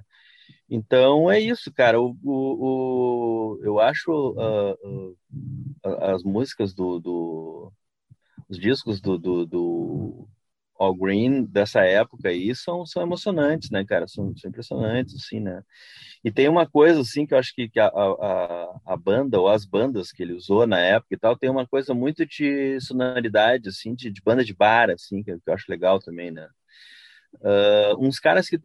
Não sei se você sabe aquele. Quem curte, né? A Cat Power. Aquele disco dela, The Greatest, que saiu no mês dos anos 2000, eu acho. Uh, tinha essa sonoridade também, assim, essa coisa muito de, de, de, de coisa de estrada, de, de, de, de bar, enfim. Uh, porque pegavam uns, alguns músicos que tocaram com o Al Green nessa época, né? Eu gosto muito dele, cara. Então, independentemente do, disco ser um pouco melhor, um pouco pior, eu ia botar sempre. Mas esse é um grande disco, embora o, o as obras-primas tenham vindo de, logo depois, né? O Let's Stay Together e o, e o, o I'm in Love With You, né? São discos maravilhosos. Maravilha, já um prenúncio aí do que viria na, na carreira do Al Green. Lúcio, teu sexto lugar? Sexto, também no mesmo clima, podia estar em primeiro hoje, entendeu? Porque realmente, cara, é, é é difícil achar algo ruim dele, pelo menos, sei lá, né? Zé, acho que até 78 tu pode ir de 77 e tal, tu, 79 talvez, tu pode ir um pouco de olhos fechados, que vai ser sempre grandes álbuns, né, cara? Uh, para mim, sei lá, só a respiração dele já, já é maravilhosa, entendeu? já me contentaria com o ar do, do, do, All Green, porque eu também sou amo a black music desse período, principalmente dessa primeira metade dos anos 70, assim, sei lá, eu costumo brincar que tipo, ah, até 76 só tem coisa boa na black music, assim. Né? E, e Al Green é um dos, dos pilares dessa da, da, da, black music, dessa transição também de 60 para 70, pegando um pouco mais de groove, né, um pouco mais de balanço, pegada mesmo, e toda a sua sensualidade e emoção e boas sacadas também. Tipo, não, não tem disco ruim dele nos anos 70, é, é bem por aí, assim. Al Green é, é bom até quieto. Massa. Teu nono lugar, Nino. Diga aí. Pois é, cara, não sei porque que eu botei tão para baixo assim. Acontece, listas é do é um momento. Eu também. É, é um Chega a hora da gravação, ó, o Jimi Hendrix eu coloquei, eu acho que em oitavo ou sétimo, agora eu não lembro, e também teria botado mais para cima, mas enfim, a gente tem um. Tem, uma hora tem que fechar a lista. Né? É que tem uns que não entraram que a gente foi na lista final, mas que estão nas nossas listas particulares, também. de repente, que não subiu e tal. Eu ia botar o Kinks lá para cima. Também, cara. Mas assim, é, é o, o, esse disco, o Tim Maia que falava algo nesse sentido, que um repertório tem que ter uma parte esquenta sovaco e uma parte mela cueca, né? E, e esse é uma é ótima é definição, né, cara? É sensacional, cara. E esse disco é, uma, é umas porradas, né? Com uma faixa que abre ali o disco, né? Umas porradas, assim, com mais peso até, que o, o Lúcio falou. Como o Lúcio falou, né? Essa, essa fase aí da, da da música negra americana, se é que se pode falar em, não sei se é um termo, ou o que que, enfim, funk, soul, uh, R&B, enfim, não sei como definir, mas é, é, é, eles estão muito influenciados pelo rock também do, dos brancos, né, um pouco nessa época, assim, tem um, é, eles pegam um pouco dessa influência ali do Cream, do, do enfim, do, sei lá, do The Who, dos Beatles, enfim, uh, porque começa a ficar um pouco mais pesado. E tanto que a gente vê que eles gravaram Doors, né, nessa, nessa, nesse, nesse disco, e tem e rolou muito isso, né? O, o, o Ike Turner e a Tina Turner gravaram muita coisa também.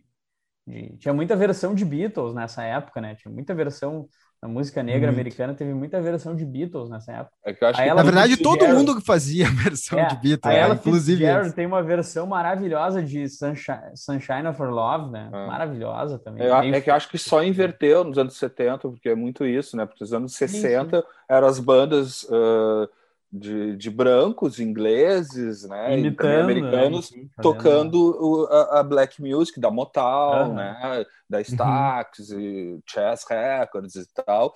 E nos anos, daí na virada dos anos 70, teve muito isso que tu trouxe, assim, de, de muitos artistas da black music norte-americana, seja no R&B, no, no, na soul music, enfim, uh, começaram teve muito de regravar muitos desses artistas que regravar, que gravavam eles, esse, entendeu? Esse fluxo e contrafluxos assim da música, é, né? Exato, São sensacionais. Ah, agora nós que vamos pegar o dinheiro que vocês pegaram da gente. Caralho. Exatamente. É, não, eu acho, eu acho fantástico essa coisa da música quando ela vai e volta, assim, né? Ela vai, que, que aconteceu muito também um fluxo transatlântico, assim, né, de um lado para outro, assim, que também rolou muito, assim.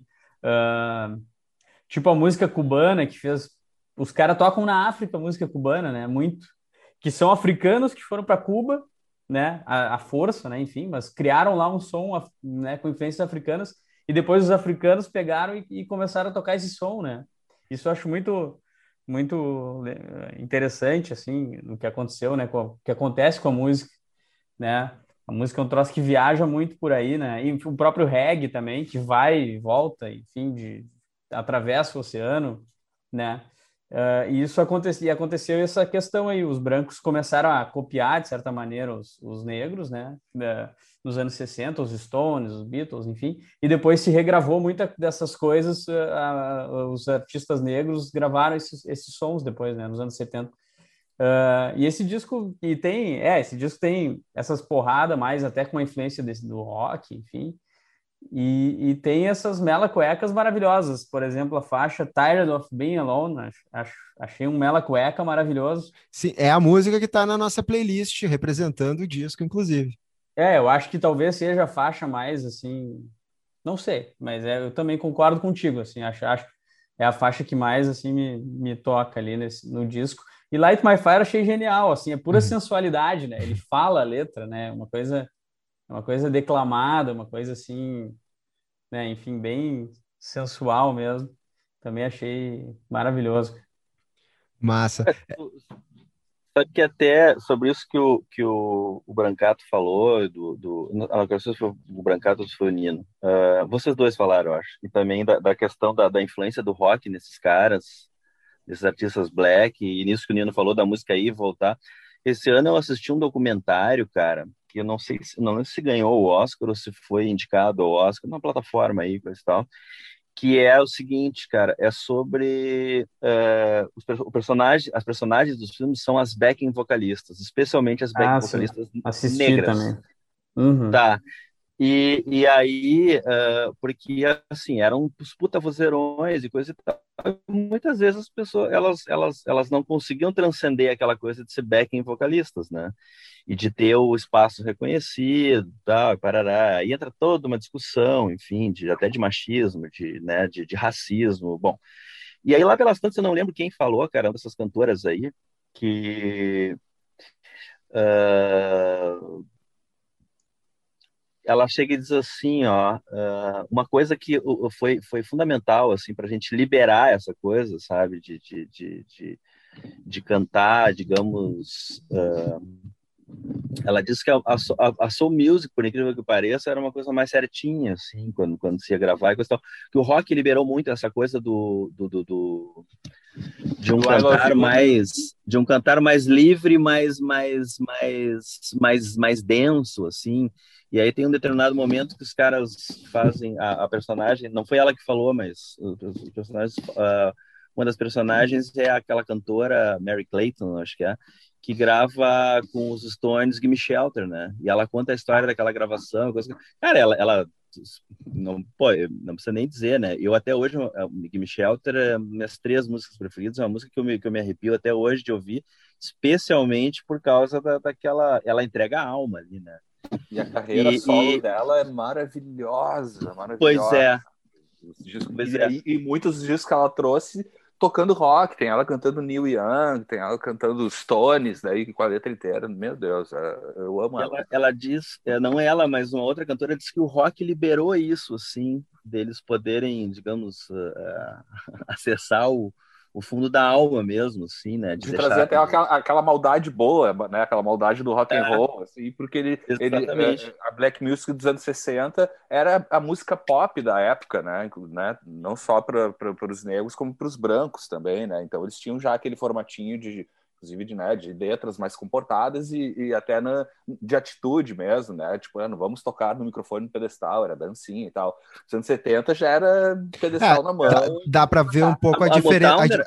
A, a, diferença. A Motown era muito isso, né, cara? É, é a é. diferença dos Temptations com My Girl e depois Temptations dos anos 70, nessa. Sim, a, a Motown é esse, é esse o, o o pontapé que o, é, o, o, é, o, é o grito de independência que o Marvin Gaye dá em, em What's Going On, justamente, Exato. né, cara? Que é a, a, a, a, Motown, pô, tem gravações maravilhosas, eram todos grandes músicos, cantores, era um pop, assim, comercial, digamos, entre aspas, muito bem feito, beleza. Mas tinha um padrão careta que o Barry Gordy dava, né? E os caras lá pelas tantas, ele...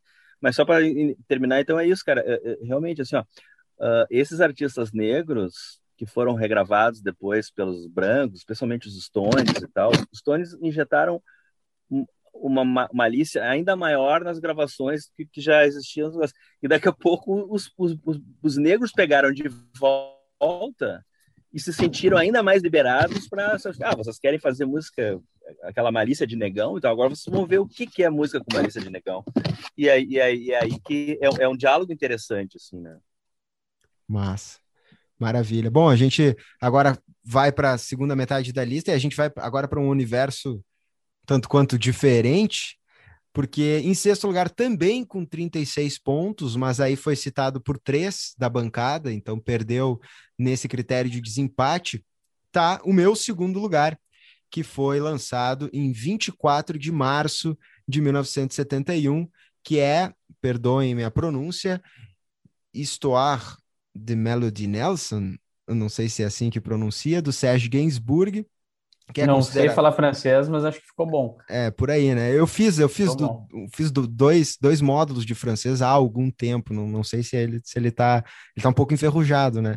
Mas é o grande disco do Serge Gainsbourg, é um cara extremamente influente na música. Esse é um disco extremamente influente também, e é um, um, um álbum dif diferente, assim, e eu, eu gosto muito do disco porque a gente volta e meia, o Zé uh, normalmente uh, traz essas características de alguns discos que a gente uh, vem a comentar, que é esse disco meio que cinematográfico, assim, né? Que, enfim, tu, tu tem ali, e, e muitas vezes a gente lê sobre canções músicas que têm essa característica. E esse disco, né, tem essa história contada pelo Serge Gainsbourg, da Melody Nelson, que é essa essa guriazinha, essa Lolita de 14 para 15 anos, que na primeira música ele bate na bicicleta dela com o seu, seu Rolls Royce uh, clássico, antigo ali e tal, e a partir dali começa essa história de sedução, de romance, ele, um, um cara de meia idade, e essa novinha, né, essa guria de 14, 15 anos ali, que é uma coisa bem francesa também, né, e, e muito Serge Gainsbourg, que é interpretado pela, pela Jane Birkin, né, que era namorada dele, tinha lançado, eles tinham lançado o disco do, né, dele com ela uh, um, um ou dois anos antes, que é um baita disco também, e aí esse disco, ele é, são esses diálogos, né, entre ele e ela, e mais ele contando essa história, e ela aparece com esse ar um pouco tímido, um pouco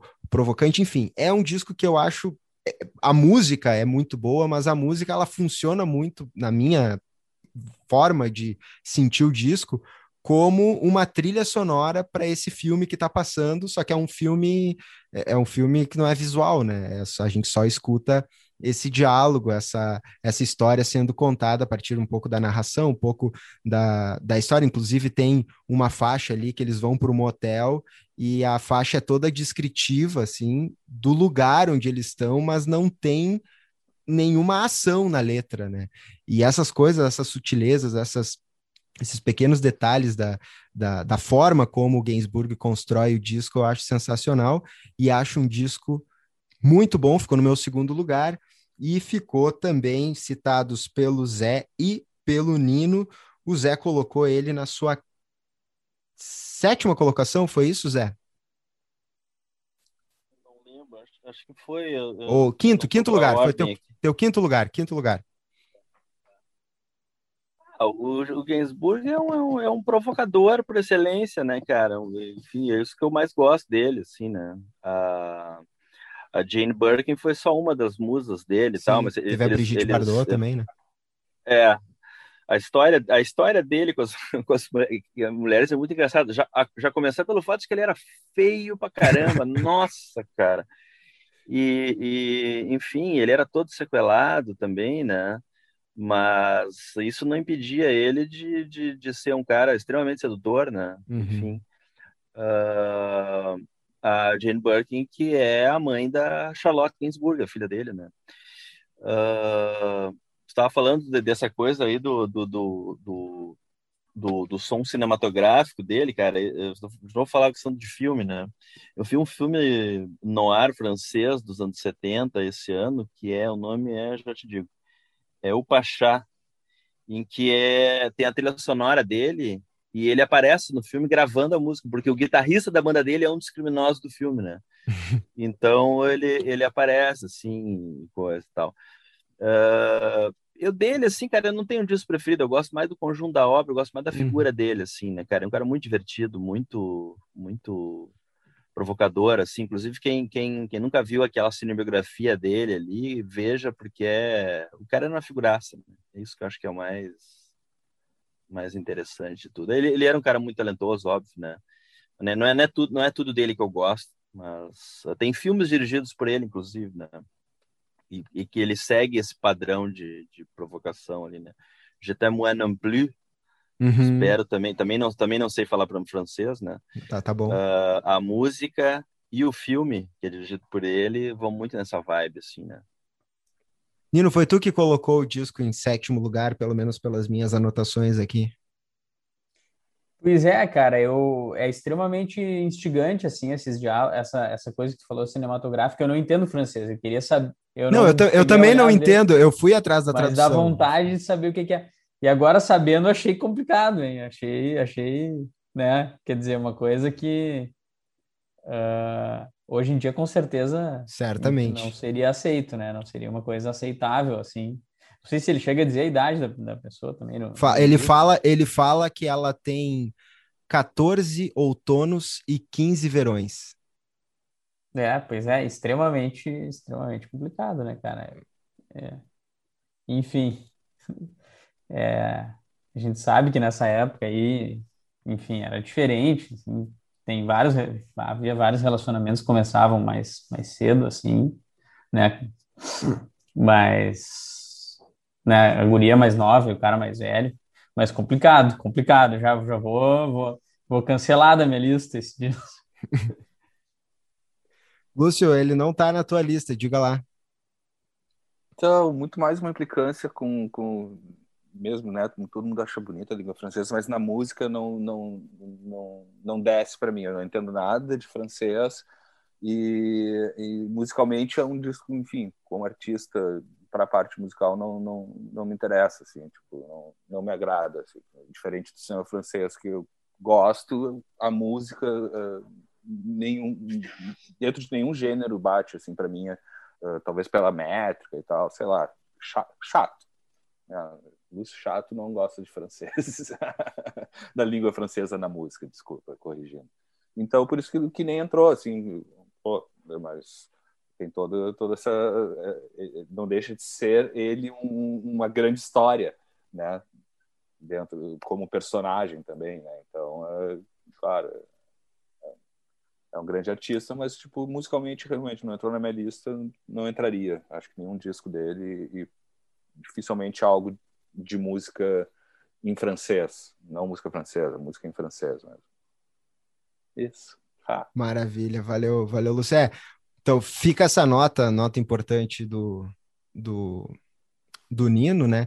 Dessa questão mesmo, uh, da, dando nome, né, a, ao que acontece, essa, essa, esse ar pedófilo da, da obra, né, da, da construção da obra desse disco que é, que é considerado o grande disco do Serge Gainsbourg, e, e é interessante como essa questão tem muita muita coisa se fala, né, tem, tem artigos que mencionam essa o que seria a obra dele quase como uma glorificação desse, desse relacionamento.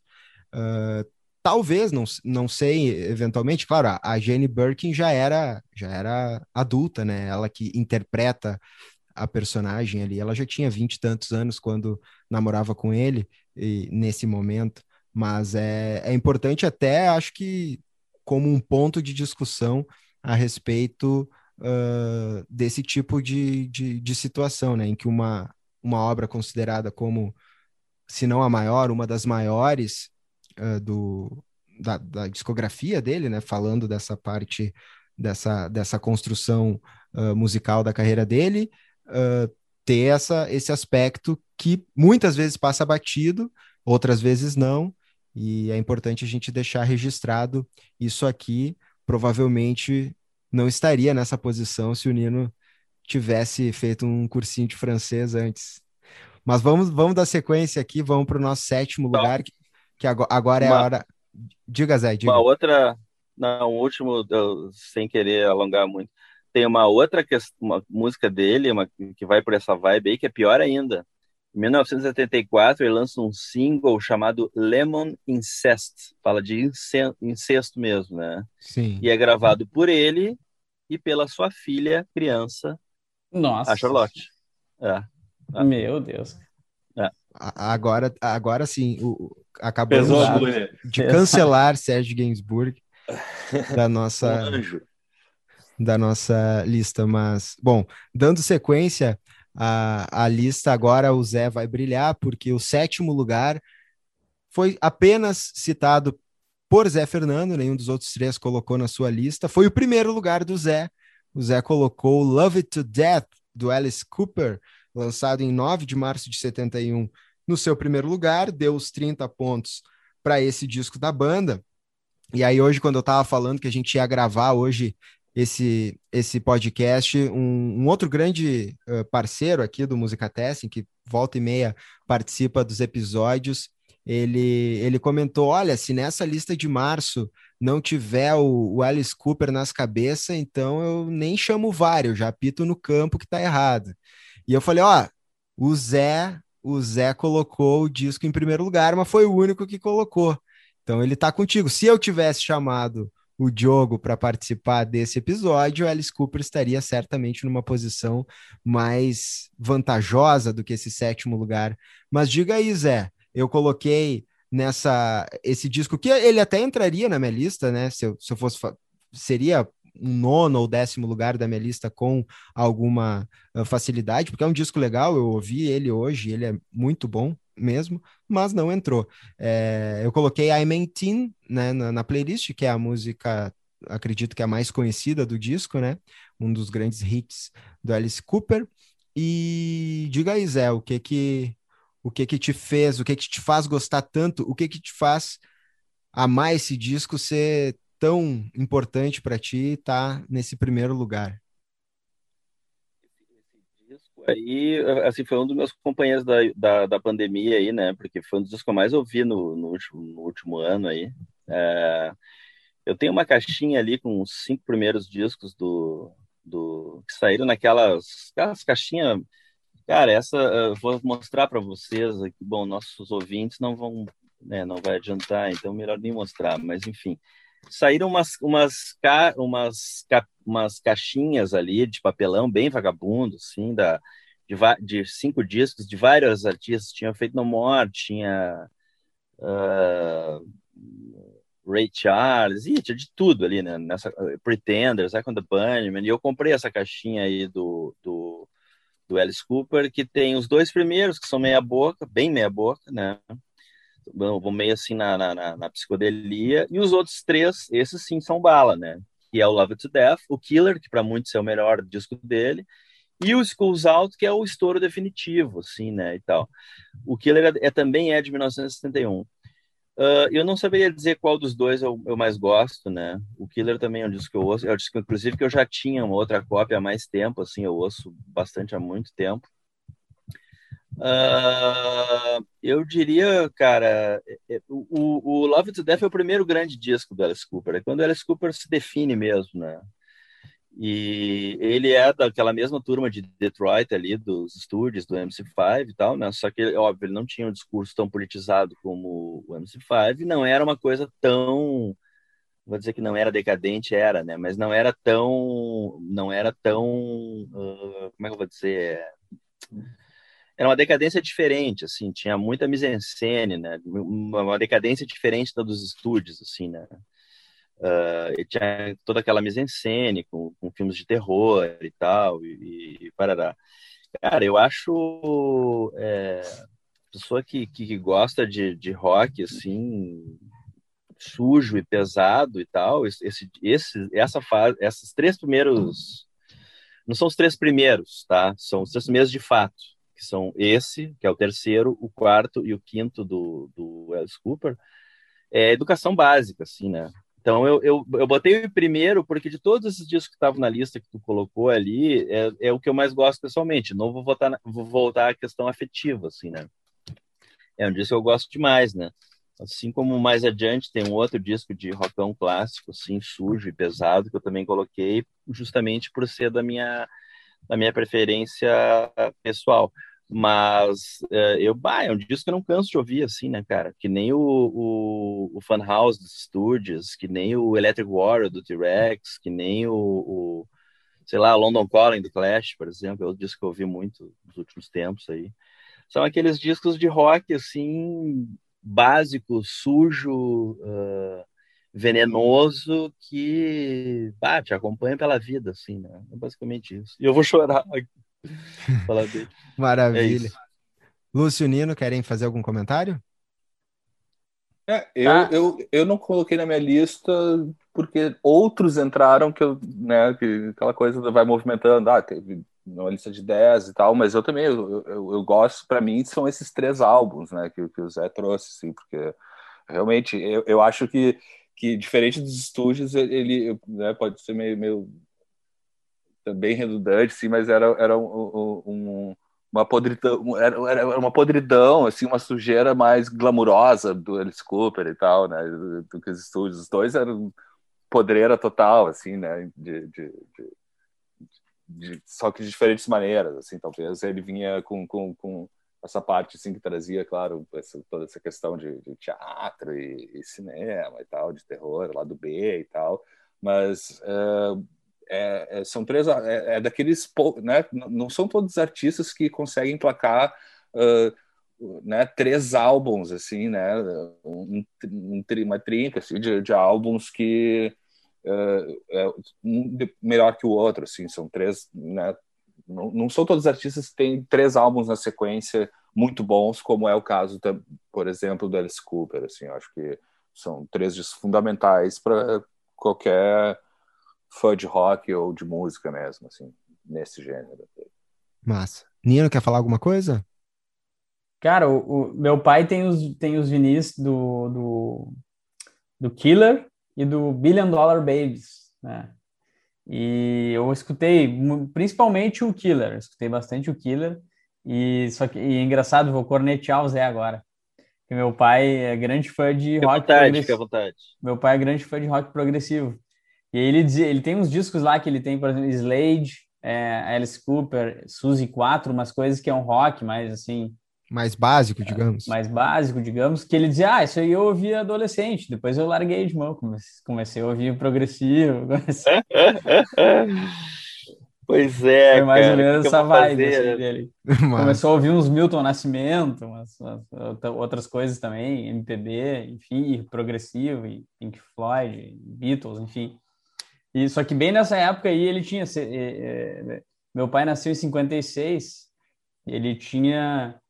No início dos anos 70 ali, ele tinha 14, 15, 16. 15 anos, é. Que era a época que ele curtia Alice Cooper, assim, que acho que. Não, mas eu, eu tô falando de, de brincadeira, assim, mas, uh, mas é um pouco, né? É um pouco um som adolescente, no melhor sentido da coisa, assim, né? No melhor sentido da, tanto que aquela mise-en-scène toda de, de, de, de, de terror era para cativar um público mais teenage mesmo, né, cara? E ele, ele conseguiu, né?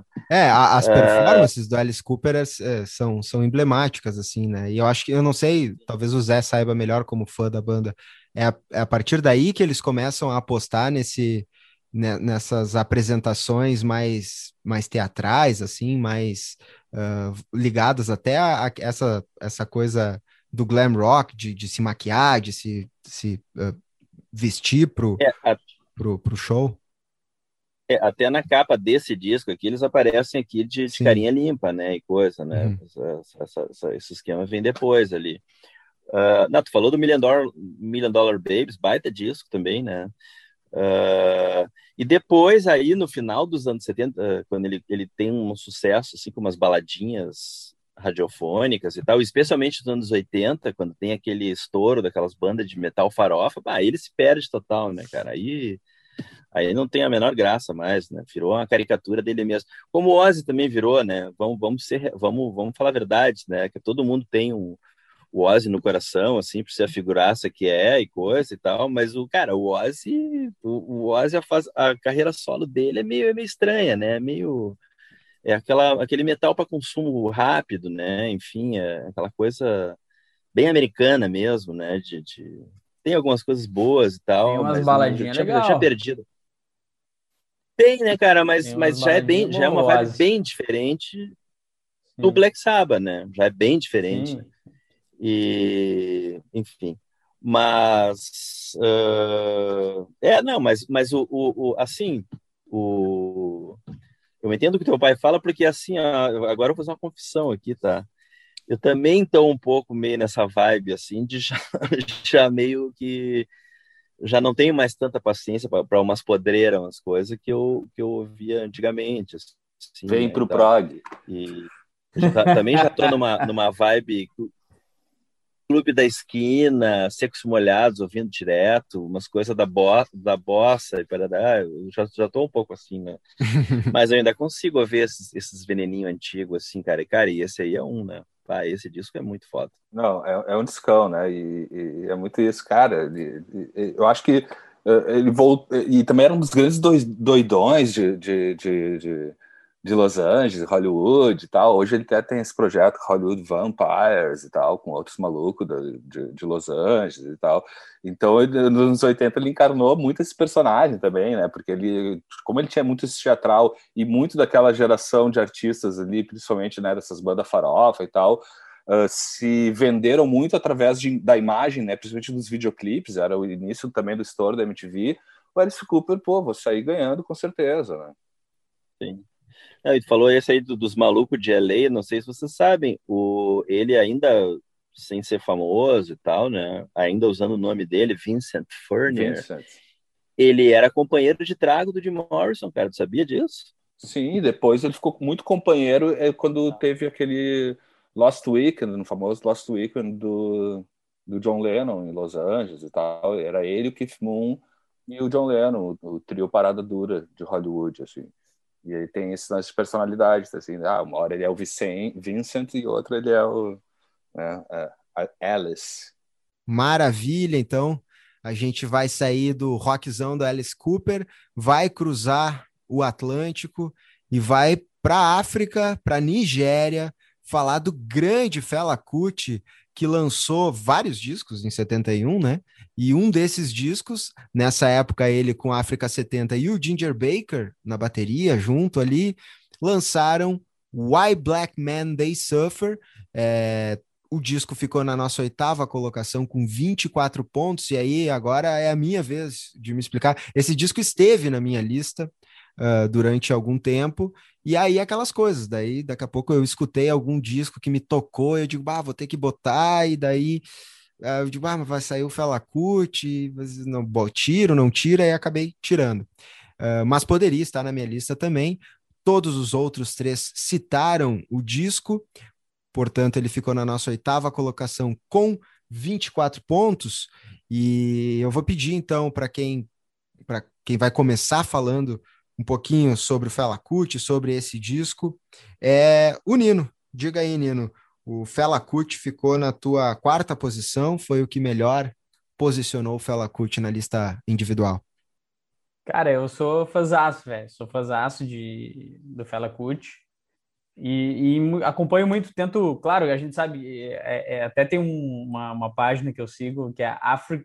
África tem, tem, tem gente que diz que África is a country, tem gente querendo dizer que tem uma unidade, assim, mas muitos africanos também dizem África is not a country, porque a, galera tende a achar que é tudo a mesma coisa e, Sim. Por, enfim, por preconceito, por desconhecimento, por... E não é, mas eu, mas é feita essa ressalva, eu tento acompanhar muito a música feita na África, assim, porque ah, gosto, gosto muito, assim, e, e gosto muito do Fela. Mas o Fela era que eu, o que eu ia dizer. Eu te lembro que eu falei que, que o, o Leonard Cohen é um pouco entediante, né? Um pouco repetitivo, assim, uhum. de certa maneira. Isso não me agrada, mas que tinha outro artista que a gente ia falar que era repetitivo e que uhum. me agradava, né? E que é o, é o Fela, cara. É um looping, né? É um looping, é, é um groove. Que, é, todas, quase todas as músicas dele tem um groove de baixo, né? E, que, e, e a guitarra também um pouco fica presa naquilo também um pouco. E o resto vai se mexendo, né? O, a, entra voz uma hora, depois um solo de, de órgão, de teclado, enfim, os, os metais, né? E a, a percussão uh, fica também, acho que mais, até nem sei dizer se, se, se é mais, fica mais no looping ou não, mas acho, enfim, mas é, é, é, é bem repetitivo. Eu, eu, eu, até eu fui num show do, do filho do Fellow, Sean Kut, no Opinião, showzaço, muito foda, assim. E até um amigo meu comentou, cara, mas ele tava no show, comentou, bah, mas é meio repetitivo, né, cara? Eu, bah, mas é repetitivo, mas é bom pra caralho, né? É uma repetição de um troço foda, assim. Uh, E esse disco são duas músicas bem longas e, e bem, e bem nessa, nessa é, são dois grooves basicamente que vão, enfim, vão se repetindo e, e vão entrando, entrando e saindo elementos ali, né? Massa. Tua sexta posição, Zé. Eu sei que o Zé também é outro fã do Fela Kuti. Aquela, aquela, aquele atrito inicial com o Jethro Tull agora se desfaz por completo.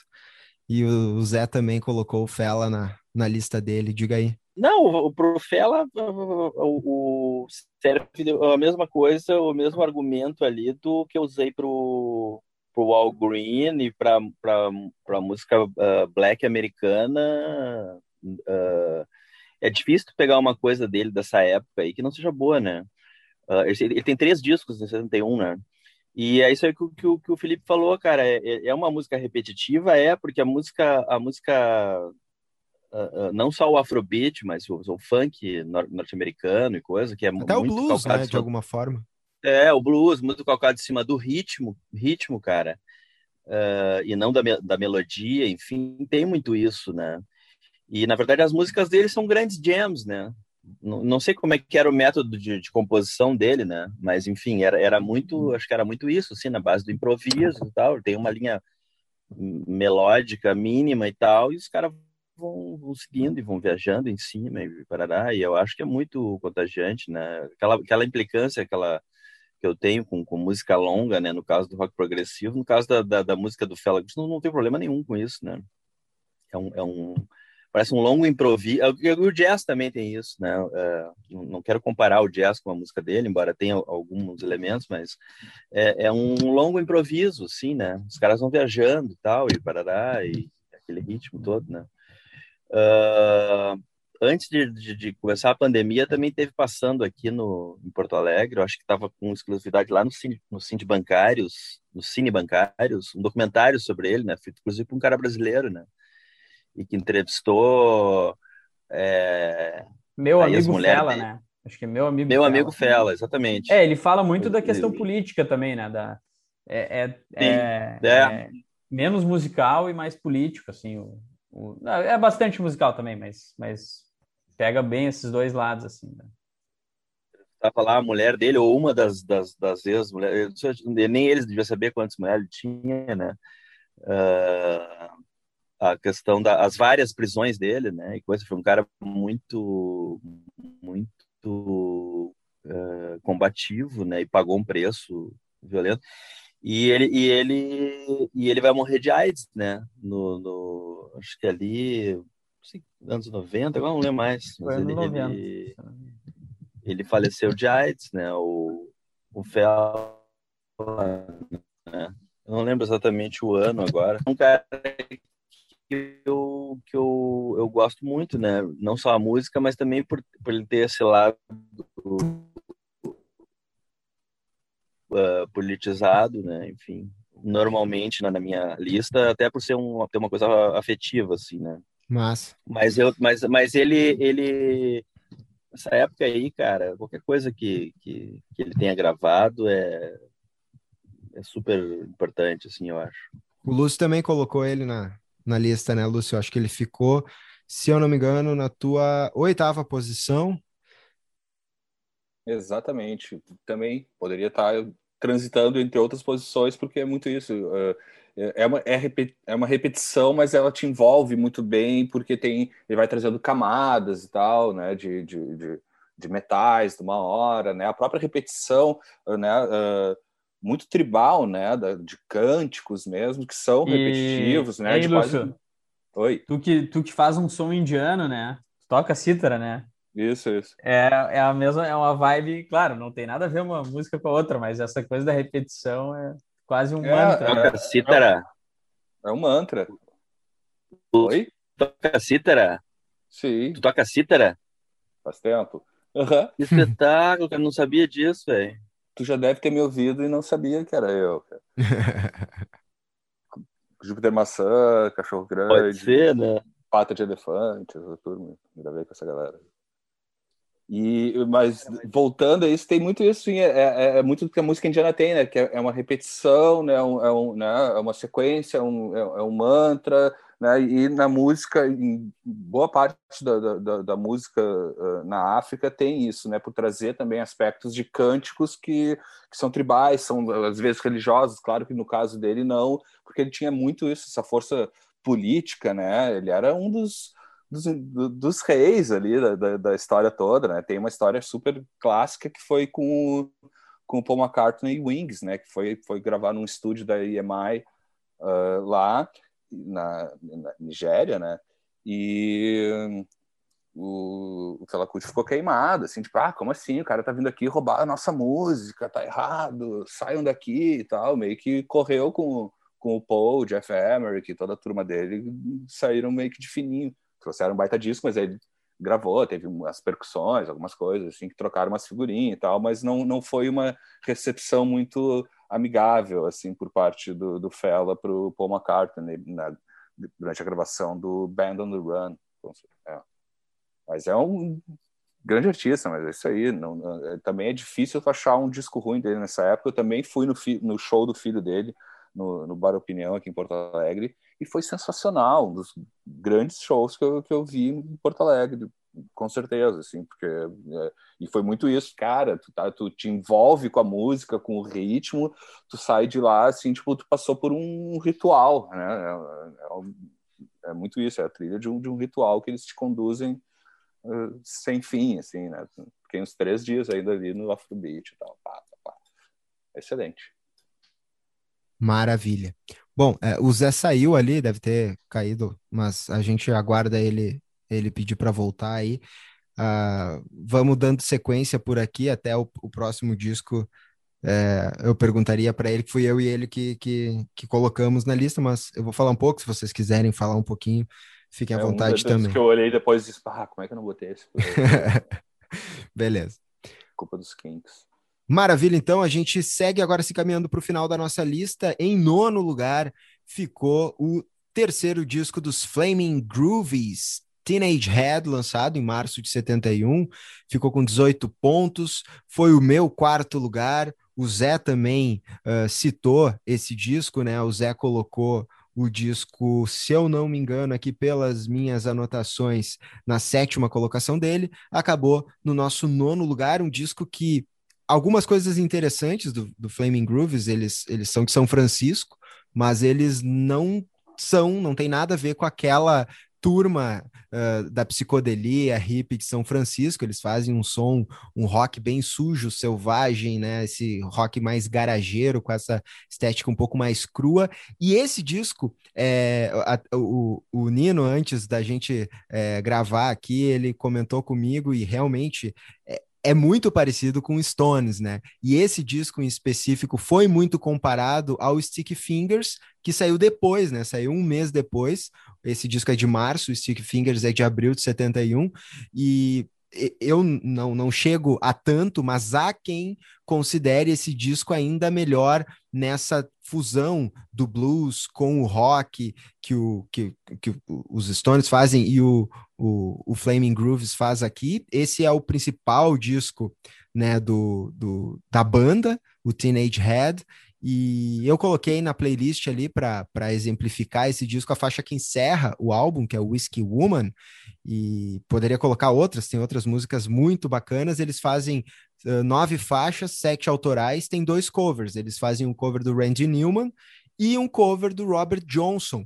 O, o Robert Johnson, até uh, a gente estava falando do, do Jimi Hendrix, né, um, um dos caras do clube dos 27, e, e há muito tempo a gente estava conversando, ah, quem, quem foi o cara que inaugurou esse tal do Clube dos 27, e até, não lembro, alguém mencionou o Brian Jones, que morreu, se eu não me engano, em 68 ou 69, com 27 anos, foi um dos primeiros dessa turma dos anos final de 60 e início de 70 a morrer com 27, mas o cara que inaugura essa lenda é o Robert Johnson, né, eu estava assistindo é, a, a, um documentário que tem, uh, é uma série documental com vários artistas, tem do Johnny Cash, tem do Bob Marley, tem dele, do Robert Johnson, e tem do, do Victor Hari e outros que se chama Remastered. E aí tem toda essa mística em torno do Robert Johnson, essa, essa lenda de que ele teria feito um pacto com o diabo na encruzilhada, e daí ele volta sendo o melhor guitarrista que jamais tinham visto. e ele morreu com 27 anos, né, numa situação bem, bem peculiar. E, e, aí, e a partir daí, depois, mais para frente, vários músicos acabaram uh, morrendo com essa idade hoje, tanto que hoje se fala no Clube dos 27. Eles fazem uma versão de uma música do Robert Johnson aqui. Mas esse é o Teenage Head dos Flaming Grooves, acho que é um disco também roqueiro, para quem curte rock e não conhece, vale muito a pena ouvir. Para quem curte Stones, vale muito a pena ouvir, apesar das comparações, acho que que tem, tem muita coisa para se escutar nessa banda também. E o Zé também pode falar um pouquinho dessa, dessa, desse disco, que também entrou na lista dele. Pois é, tem essa comparação, cara, que eu acho que ela é apropriada, enfim, né? É, é, é... Eles são a versão um pouco mais suja dos Stones, assim, na uhum. verdade, né? E é engraçado que o Flaming Grooves começou fazendo psicodelia, Uh, tem essa fase aí, né, que é o Teenage Head, encarna como nenhum outro, né, eu acho, desse rock, esse rhythm and blues, assim, estoniano, mais sujão mesmo, coisa, e mais pro final ali do, dos anos 70, tem um disco deles, cara, não tô lembrando o nome, cara, que é triconhecida, de 76, esse disco, Shake Some Action, que é puro power pop, assim, né, se tu vai ouvir assim, tu fica imaginando assim, bah, os caras do Teenage Fan Club devem ter ouvido esse disco direto, assim, né? Então, uh, uh, eles têm essas, essas fases, assim, bem, bem uh, marcadas, assim, né? É um disco que eu gosto muito. Eu não gosto tanto desse disco quanto eu gosto do Alice Cooper, assim, né? O Alice Cooper é muito mais... Muito mais... É, venenoso, assim, muito mais tipo, pega muito mais, me pega esse disco do mas esse disco é bem legal, assim, é quase que uma é, é, é, um, é um meio termo, assim, vamos dizer, é um meio, meio caminho entre os Stones e a paródia dos Stones, que, que são os, os, New York Dolls, assim, ele fica bem no meio do caminho, assim, eu acho. Ele é um pouquinho mais punk que os Stones, mas não é tão punk, tão tosco, tão, tão uh, sujo, vamos dizer assim, quanto o New York Dolls. Assim, é basicamente isso. Assim, e, tem umas músicas assim bem pegajosas, né? E é um disco de rock, assim, para quem gosta de, de, de rock é, sujão, assim, acho que tem que conhecer, né? Basicamente. E também tiveram boa influência, até pegando o que o Zé falou, no movimento punk, depois que que uh, surgiria né, mais para o final dos anos 70, que a gente está ainda por 1971. O Lúcio queria falar alguma coisa, se arrependeu de não ter botado ele ou não, não chegou é, a se arrepender, mas poderia. Se fosse os 15 discos, ele entrava. Se fosse 15, ele entraria com certeza. Assim. Eu, eu acho que tem outra analogia, acho que, que essas que, que, que, que o Zé trouxe, mas ele também, eles, eles, também ficavam no meio do caminho entre São Francisco e Detroit, né? Também pode ser uma, uma outra leitura também, né? Porque eles tinham o lance do, da sujeira, do garagem, assim, né? de uma coisa mais, mais crua, uh, com um certo requinte estoniano, podemos dizer assim, né? Mas era muito isso, era o, o Stones mais sujão e mais garageiro, assim, baita banda, baita banda, assim, acho que também bem nessa... Né? Nessa fase, assim, eles estão dentro do que estava rolando perfeitamente, saca? E, e, baita banda, poderia estar certamente na, na lista aí se a gente Algum, coment... Algum comentário? Estão de São Francisco, né? Eles são de São Francisco, né? Por isso Sim, também essa, essa, é. essa vibe psicodélica do, dos primeiros discos, né? Enfim. É. Pois é, eu, eu confesso que eu nem conhecia a banda. Não conhecia, apesar de que meu Winamp nos anos 2000 era só anos 60, era só The Sonics, era só umas coisas assim, lá do B dos anos 60. Mas essa banda eu não, não conhecia. E, e achei muito parecido com Stones, cara, muito parecido. O, acho que é o lado A do disco, né? Depois ele tem uma parte mais roqueira, assim. Mas o lado A, muito blues, uh, blues rock, assim, digamos. Uh, muito parecido com Exile on Main Street, que foi depois, né? uh, Stick Fingers. A gente até tava falando, né, Edu? Uhum. Que dá para absolver a banda até, porque os Stones, a, essa sonoridade dos Stones meio que foi um pouco depois ali que, que se consolidou. Apesar de que no Larry Bleed já tem um pouco, né? Mas eu acho que os Stones não ouviram eles. é, não, não. Sim, não, mas não, não é uma cópia, né? É isso que a gente Não, não, claro, claro, claro, claro, Mas, tipo, né? Ah, Stick Fingers, ah, tem É, não, até o Edu pegou as datas ali, né? O Stick Fingers é de abril e, o, e esse disco é de março, né? Isso. Uhum. Então foi uma coisa meio, acho, acho que até uma, uma coincidência, assim. Então, uma ótima coincidência, enfim. É. Maravilhosa. Maravilha. E para fechar nossa lista, ficou o disco do Howlin' Wolf, lançado em 16 de março de 71, o disco que ficou com 12 pontos e ele ficou com a mesma pontuação de um outro disco, mas ele entrou na lista pelo critério de desempate porque foi listado por dois participantes, então teve mais uh, citações no desempate. Entrou Howling Wolf com Message to the Young, esse disco que o Zé parece que se fosse fazer a lista hoje, talvez o Howling Wolf não tivesse por aqui. É mais ou menos isso, Zé? Tu que colocou ele numa, numa posição considerável, inclusive ajudando ele a estar onde ele está hoje, né?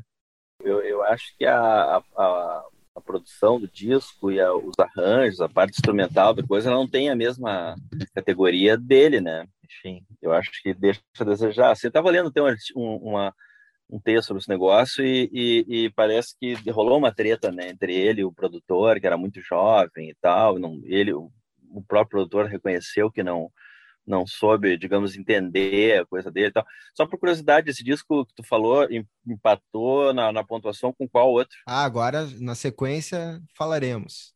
Ah, tá. Eu fiquei curioso também. Eu já ia falar a mesma é? coisa. Ah, tu vai revelar na sequência. Ah, tá, não, porque dependendo eu já mudo meu voto agora, né? Mas agora não dá mais, né? Tá. Não, agora não, não mas é mais. isso assim, ó, é, não é tá longe de ser um dos grandes discos do, do, do Howlin' Wolf, aquele, aqueles, aqueles discos primeiros dele lá, que são muito mais instigantes, assim, muito mais, né, uma coisa assim, de, de botar os demônios para fora, né?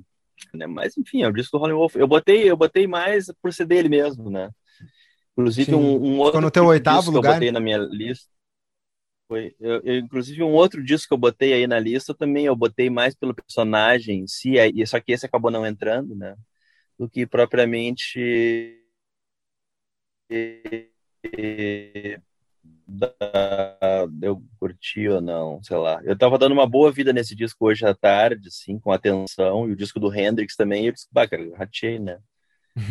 Bom, mas o Hendrix entrou também, é, é um, não, não ficou tão arrependido assim, ele tá ali, o Hendrix, mas o Nino também colocou esse disco numa posição boa, aliás, o Nino colocou ele na sua sexta colocação, né, Nino? Diga aí. É, eu achei interessante o disco. É, é ele também, também achei com uma certa pegada rock. É aquilo uhum. que a uhum. gente estava falando de ter uma influência assim do, desse rock branco, digamos, dos anos 60, ele, e fim dos 70 ali, de, de ter uma influência sobre a música negra americana.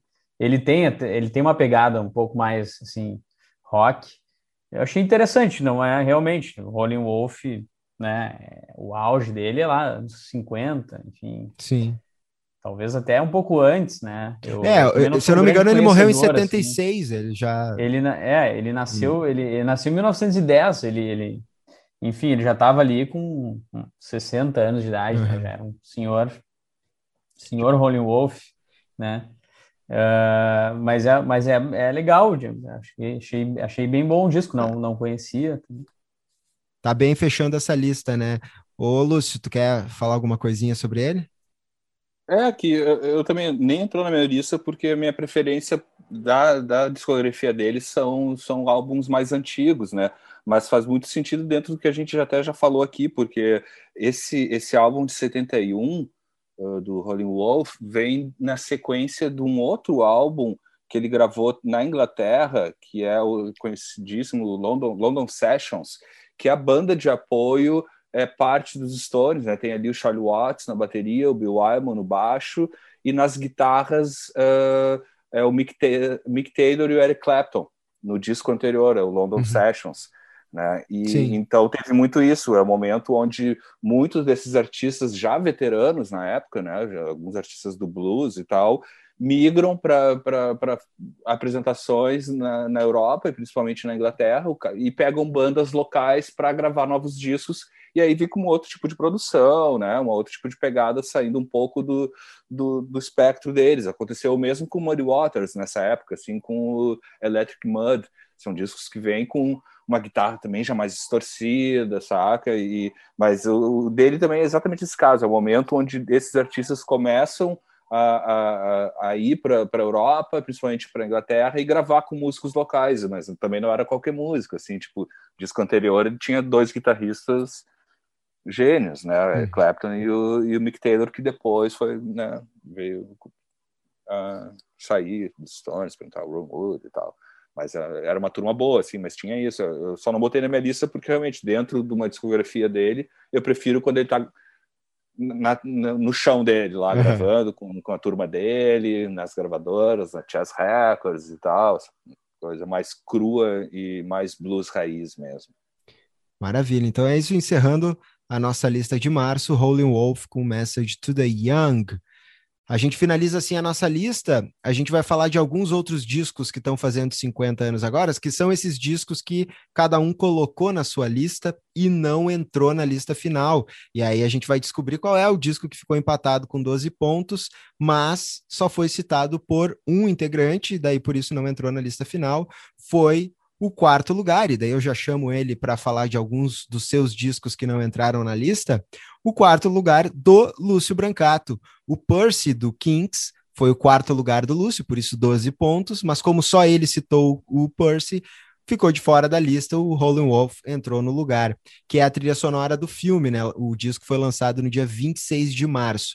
E aí eu vou pedir para tu uh, ainda falar de mais dois discos, que é o teu quinto e sexto lugar, que também não entraram, Lúcio, pode falar rapidamente deles, que é o Moments, do Boss Skaggs, que é o primeiro disco dele na Columbia, também de março de 71, e o disco do Herbie Hancock, o Mwandishi, que foi lançado em março de 71, que é o nono disco dele, e é, aí eu gostaria que falasse um pouquinho dele, se é isso mesmo, pelo que eu dei uma lida e também pela audição, é considerado como o início de uma ruptura dele com esse jazz mais tradicional e o que culminaria ou que talvez atingiria um dos seus auges lá em 73 com Headhunters. É isso aí, eu vou começar pelo deixar o Kinks para o final, né? O, o Herbie Hancock, sim, esse, esse também é um momento onde ele está se, se, eh, ele e outros artistas do uhum. jazz, e acho que no caso dele ainda é um pouco mais estranho, assim, porque nesse período ali do jazz fusion, do jazz rock e tal, muitos desses artistas uh, tinham uh, começaram em 71 e 72 a ter seus gurus espirituais, foram para um lado até mais religioso, né? É o caso dele, do John McLaughlin, né? O Chick Corea de alguma maneira, assim também. E, e, e no caso do Herbie Hancock é, é muito isso. Eu não deixaria de fora esse disco. Essa parte, essa fase dele eu gosto muito seguindo com o Headhunters na sequência, porque é meio, é meio isso, ele se descola do, do daquela conf, né, não, não, não, deixa de ser ainda um disco confuso assim em termos de, de densidade de camadas e tal, mas ele já traz uns moods assim mais uh, né, mais pro lado talvez espiritual assim mesmo, mas mesmo assim com encrenca atrás de encrenca, entortando tudo que é nota e tal, e, mas é muito isso, é um disco que, que ele rompe um pouco com aquela densidade assim de do, do, do, jazz rock, do jazz fusion, sei lá, seja como for, e, e, vai e dá uma tranquilizada, mas em seguida ele já vira e já traz um funk de novo, assim, uhum. ele traz daí outros elementos, mas é, por isso que, enfim, eu sou, adoro diferentes fases do Harry Hancock, assim, e essa é uma delas. São dois discos, acho que é esse e o que vem na sequência 72, que saíram pela Warner, se eu não me engano, que, que, que tem essa pegada, assim, que ainda é, é um é quase que um respiro antes de trazer uma nova, né, uma, uma nova ideia musical, né? E já o Boz Skaggs, cara, também é, é, um artista que eu adoro, assim, é aquela é quase um guilty pleasure, assim, porque ele tem umas coisas extremamente cafonas, assim, dos anos 70, assim, meio aquele, aquela coisa que o Ed Mota chama de, né, daquela turma do AOR, né, um, um rock quase yacht rock, sei lá como é que é o termo disso, que essa, é aquela música pop com um pouco de soul, mas muito bem elaborada, e ele, ele vem de uma turma muito foda, assim, o primeiro disco dele, ele era da, da turma de um estúdio muito famoso, que muita gente gravou, o Muscle Shows, Tem até um documentário excelente, recomendo, assim, que, que e era uma banda de apoio para muitos artistas, Allman Brothers grava lá, o, o Duane Allman toca no primeiro, no, no, primeiro álbum do Boss Skaggs, foi assim que eu conheci, porque eu gosto muito do, do, do Duane Allman e tal, e é, e é genial, e esse disco tem, tem uma, uma classe, assim mesmo, ele, ele até se descola um pouco mais do Southern Rock, que ele tinha um pouco mais no, no primeiro álbum, e nesse ele, ele já vem trazendo um pouco do que veio a se desenvolver muito melhor a partir de 75, 76 e tal, com, com essa coisa da, da música pop, soul, com pitadas de rock, mas que agra agradava até jazzistas, de repente, porque era uma música muito bem elaborada, assim, muito bem construída, e, essa, e esse disco especificamente é muito, muito bom e muito não se dá muito muita bola por ele para ele, talvez até porque ele teve essa pegada um pouco muito mais comercial daí para frente, mas é um, é um, disco que eu recomendo porque é muito lindo e, e, ele é um grande cantor, um grande compositor e também sempre cercado a, as bandas de apoio deles, né, gente como o Danny Allman e, o, e, a galera do Fame lá, né, dos músicos de estúdio e tal. E chegando no Kinks, né, tipo, é das minhas bandas prediletas, assim, né, tá entre as minhas quatro bandas prediletas, para não dizer cinco. E, e, mas mesmo assim, não é longe de ser um, um, grande álbum dele, mas uh, só de ter, pelo menos, tem uma balada nesse disco que é The Way Love Used to Be, que é uma das músicas mais lindas assim dos Kinks e, e talvez uma das grandes baladas, assim, se for pegar grandes baladas que eu tipo, pô, que legal, curtir ali aquela baladinha naquele momento, tem isso, mas e, e, é um disco que tem realmente tem três ou quatro músicas que realmente se destacam, né? E mas não é um disco que tu botaria assim, tipo, entre os grandes álbuns dos Kings. Eles também já vêm numa virada, vem de um grande sucesso que é o Lola, né? E aí eles já vêm uma transição. Para mim, eu tenho sempre uma teoria que eles meio que foram uns hips tardios, assim, né? De comunidades hips e tal, porque eles vêm, começam com isso com o, Village Green, o Arthur criticando o Império, o Lola com uma parte também comercial, mas também com, com alguns toques. Aí é uma ruptura e eles estão fazendo uma trilha de um filme que por si só também não ajudou muito o, o, o, disco a evoluir, porque nem o filme e nem o disco foram lançados nos Estados Unidos. Não sei se até hoje, acredito que o filme com certeza não deve ter sido lançado. Tem aquela função, hoje. né, Lúcio, que os Kings foram proibidos de tocar nos Estados de viajar para os Estados Teve Unidos, ou tocar nos Estados Unidos, né? Eles fizeram alguma coisa no programa de TV, eu acho. Eu li alguma é, coisa nisso. Que, e, e, o que é muito louco, porque depois boa parte da carreira deles nos anos 70 é muito maior nos Estados Unidos, a partir do Lola, principalmente, do que na Inglaterra, assim. Do, e, e, e o filme esse não foi muito para frente, o argumento né, resumindo assim o filme seria o primeiro filme que conta a história do primeiro eh, do primeiro transplante peniano na história da humanidade. Esse é o, é o mote né é a historinha do filme assim eles fizeram a trilha sonora tem temas instrumentais inclusive Lola é uma das músicas que, que, que tem como faixa instrumental mas é isso tem realmente ouçam essa balada da Way Love Used to Be, que é muito bonita, assim, é, é surpreendente, distou, assim, de outras baladas dessa mesma época, dessa pegada um pouco mais classic rock, que é o que eles evoluem para isso, né? como eu disse, eles começaram ser hippie velho depois, que depois vem, eles entram muito em histórias de comunidade, eles realmente criam comunidades musicais meio hippies, assim, daí para frente, em, ou, nos discos que vêm na sequência, assim, eles dão uma caipirada e depois viram hippie de novo, assim, eles fizeram hippies ainda na primeira metade dos anos 70, assim, com uma sonoridade totalmente diferente do que eles vinham fazendo. Mas eu já vou antecipar o lance uh, que a gente vai falar daqui a pouco das músicas mais tocadas no Brasil. É, uma das que eu puxei para esse episódio é aqui nessa lista que tem na internet, tá como aqui a centésima, né, das 100 mais tocadas, a última, mas que tocou muito no Brasil em 71, que é Lola. Mas aí Lola, a versão do disco de 70 mesmo, é, tocou, foi um sucesso aqui também, apesar de estar tá na que posição se 100. É... se eu não me engano, também de alguma maneira transgressora, né? Sim. Ou não, para o período, porque também ele trata da história de um transexual, uhum. né? De uma transexual, né? Com certeza. A gente tem dois minutos e meio. É, o eu... velho, o, ve o, verso conhecido aquele no né, uh, Boys will be girls e girls will be boys. E a letra é uhum. muito engraçada, cara. É muito engraçada, é genial. A gente tem dois minutos e pouco agora, então eu vou pedir para o Lúcio falar de mais um disco e aí a gente recomeça para encerrar a gravação mais uma vez, Qual tá? disco? Ah, tá. Bom, Lúcio, para a gente terminar a tua participação desses discos que não entraram, fala rapidinho para a gente do Back to the Roots do John Mayall, que tem o Eric Clapton e o Mick Taylor também tocando com ele, né?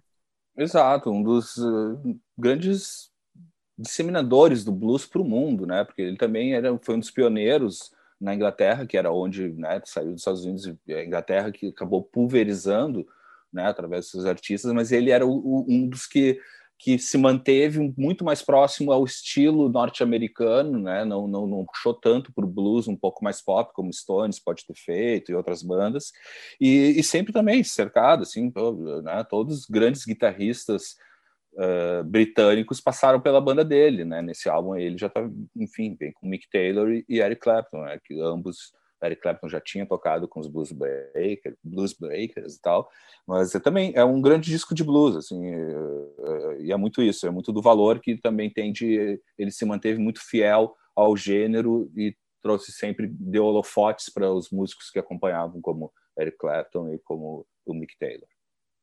Maravilha.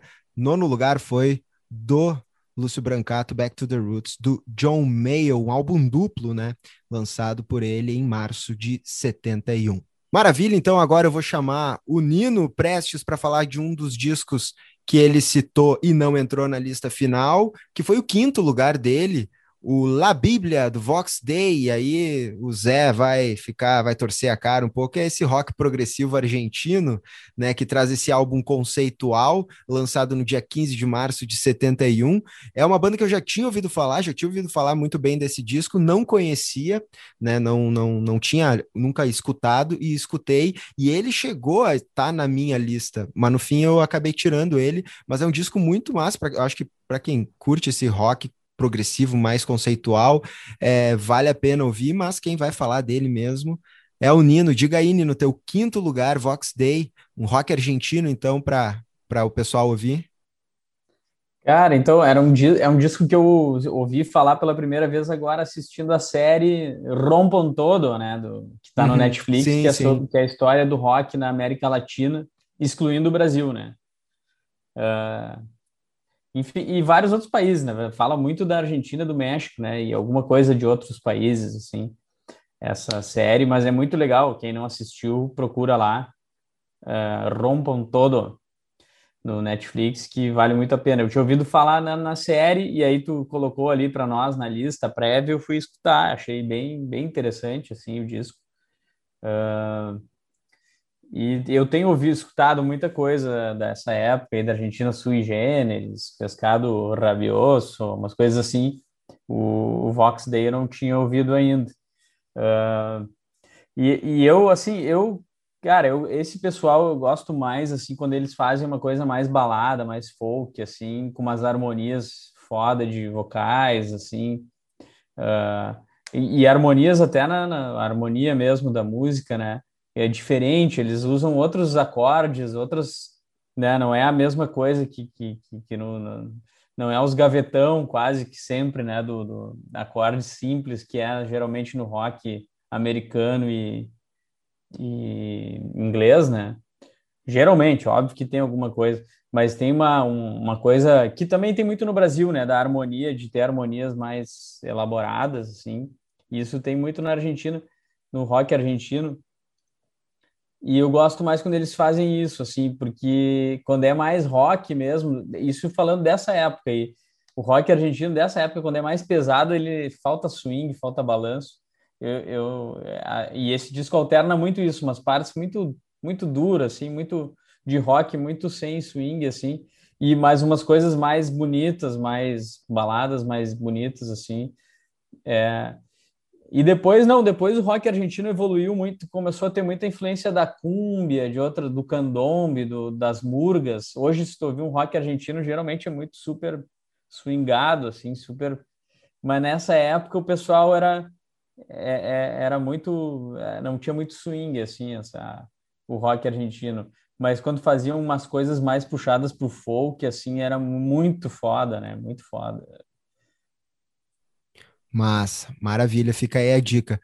Agora, o Zé, o Zé tem dois discos, assim como o Nino tem dois discos que é, não entraram na, na lista. Eu vou pedir para o Zé falar de um deles só agora, se você quiser falar rapidamente ou não, que é o disco da Incredible String Band, Be Glad for the Song Has No Ending, que é de março de 71, e é também trilha sonora de um filme que saiu em julho daquele ano, que é um doc sobre a banda. É um disco que não tem, pelo menos eu não encontrei no Spotify para ouvir em, em, serviços de streaming, tem eu acho que no YouTube para escutar, foi eu acho que onde eu, eu encontrei ele para ouvir.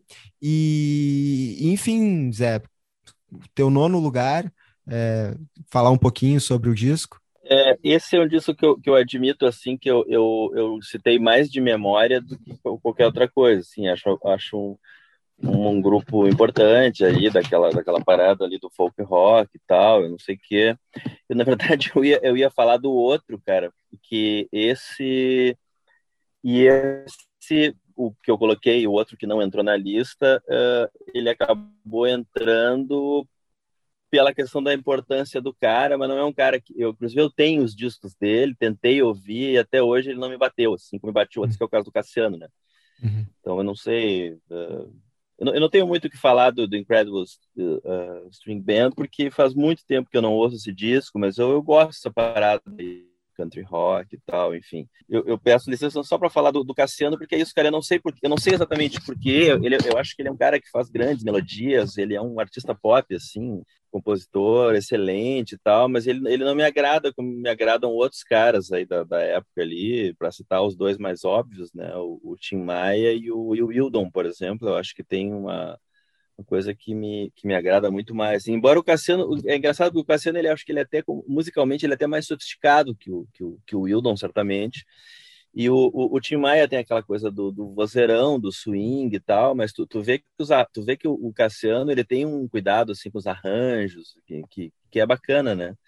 Mas eu, eu coloco ele mais pelo nível da importância, porque eu realmente eu não. Esse disco eu tenho, eu tenho os outros dele também, né? Saíram relançados em CD ali, acho que no começo dos anos 2000. É um cara que está ali para um dia, quem sabe, eu pegar com mais cuidado e, e, explorar assim, e talvez realmente curtir de fato, né? Tem algumas coisas, algumas músicas dele que eu gosto, né? Mas ele não me, me pega tanto assim. É um cara que eu muito mais eu, eu, eu reconheço a importância do que provavelmente curto assim. Né? Maravilha. Eu vou falar um pouquinho dos discos que eu coloquei na minha lista e que não entraram na final. É, eu botei em sétimo lugar o disco da Buffy St. Marie, que é She Used to Wanna Be a Ballerina, que assim, é, eu coloquei muito por gostar muito da, dela, da Buffy St. Marie. Esse disco não é o, o, grande disco dela, é o disco anterior, né, o Illuminations de 69. E aí é um disco que não fez muito sucesso, e aí a gravadora meio que pressionou para ela tentar fazer sucesso. E aí esse disco é um tanto quanto bem diferente assim da proposta. Ela faz uh, tem canções autorais também, mas ela faz alguns covers aqui também, um repertório muito bom. E a banda que toca com ela é sensacional, né? O Neil Young e o Crazy Horse está fazendo a, a, a, banda dela. O Ry Cooder também toca guitarra em algumas faixas, tem outros músicos também, e é um repertório muito bom. E eu gosto muito dela, assim, gosto muito, gosto de ouvir, assim, é, é, é uma, uma, um disco que eu coloquei desses que entraram na cota de discos mais afetivos, mais de, de, de gostar mesmo do artista da artista, no caso, né, da Buffy Sainte Marie, lançado em março de 71, também é uma, uma dica que eu que aí minha para quem possa ouvir. E em nono lugar, eu coloquei o disco do Amondu 2, que é Tans der Lemming, daí se o francês é ruim, o alemão é pior ainda, mas é um disco, eles cantam em inglês, né? É um disco duplo deles, é o terceiro disco da banda, é uma banda que eu conheci faz muito pouco tempo, faz uns dois anos, eu acho, e, e é uma banda extremamente importante nesse, nesse surgimento desse rock experimental alemão.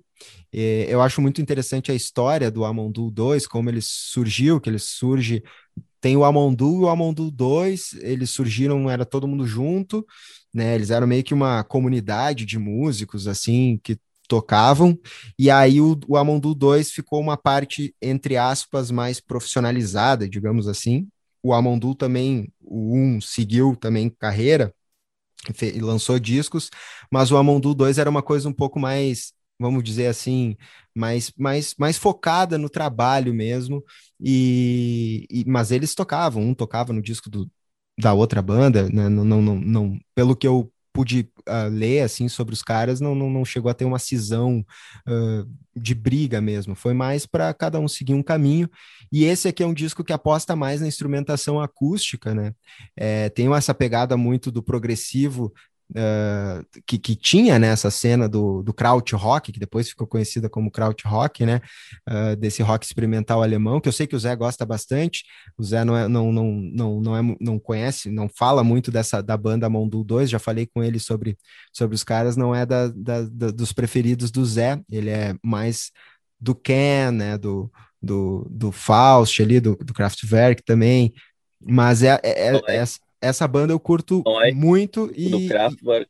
Isso, né? É. O Noi também, o Zé, o Zé gosta bastante. E, e essa, mas eu gosto, assim, desde que eu conheci e ouvi os, os discos dos caras, eu gostei muito. E esse, é, ele é um álbum duplo. O primeiro lado é uma peça inteira também, uh, com como se fosse uma música só o segundo também, o segundo lado, o terceiro lado, eu acho que também é assim, acho que só no quarto, se eu não me engano, é que vão ser faixas mais separadas, mas, enfim, eu acho que é uma, uma boa pedida. Para quem gosta de, de, do rock progressivo, por exemplo, para quem gosta dessa cena do rock alemão, é, se não conhece, eu acho que fica a dica de ouvir esse disco e ouvir os outros discos da banda também. E eu também coloquei, assim como o Zé e como o Nino, e aí fica a curiosidade, um disco citado por três que não entrou na lista final, porque ele ficou em posições uh, menos privilegiadas. No caso, o Zé colocou na décima colocação, eu também coloquei em décimo, e o Nino colocou na oitava posição dele, que é o imagem e som do Cassiano, que é esse cara que é considerado um dos pais do, do soul e do funk no Brasil, influenciou com os Diagonais, o, a banda que ele tocava antes, né? O, o Tim Maia, o Tim Maia era grande fã do, do, dos Diagonais e o Tim Maia gravou Primavera, por exemplo, né? Uma das músicas que mais fez sucesso uh, nesse início da carreira do Tim Maia era do Cassiano, que tem nesse disco, né? A música tá nesse disco do Cassiano também, na versão dele. E aí, o Zé já falou um pouquinho sobre ele, é, o disco lançado em março de 71 também, no dia 15.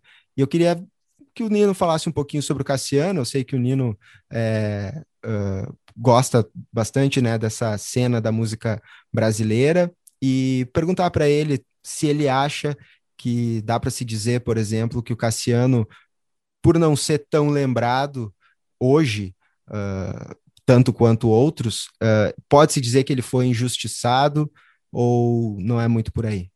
Cara, eu, eu conheço pouco o Cassiano, confesso, assim, é, sempre, enfim, ouço falar, né, um cara, digamos, aquele cara mais influente do que, do que, né, que se fala muito dele, mas pouco se, se ouve, digamos, e eu realmente tenho essa, essa falha, eu ouvi para o pro programa aqui, né, para escutei esse álbum, mas eu conheço muito pouco, cara. Eu, é, conheço bastante Tim Maia, né? Gosto muito do Dom Salvador e Abolição, disco Som, Sangue e Raça, por exemplo, dessa cena mais é, soul brasileira, né? Gosto muito desse disco, acho fantástico. Mas esse do Cassiano eu escutei para, enfim, gostei, mas é, também conheço pouco do Cassiano. Mas acho que sim, né, cara? Acho que de qualquer maneira, assim, podemos dizer que, que sim, né? Acabou sendo talvez injustiçado, podia ser mais, mais conhecido, sim.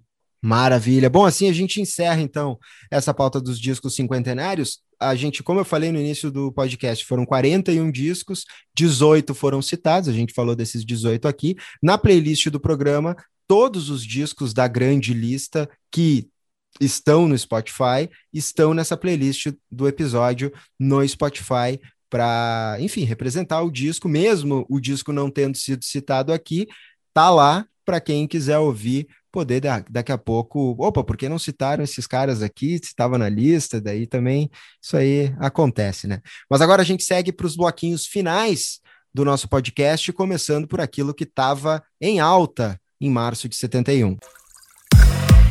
as mais ouvidas.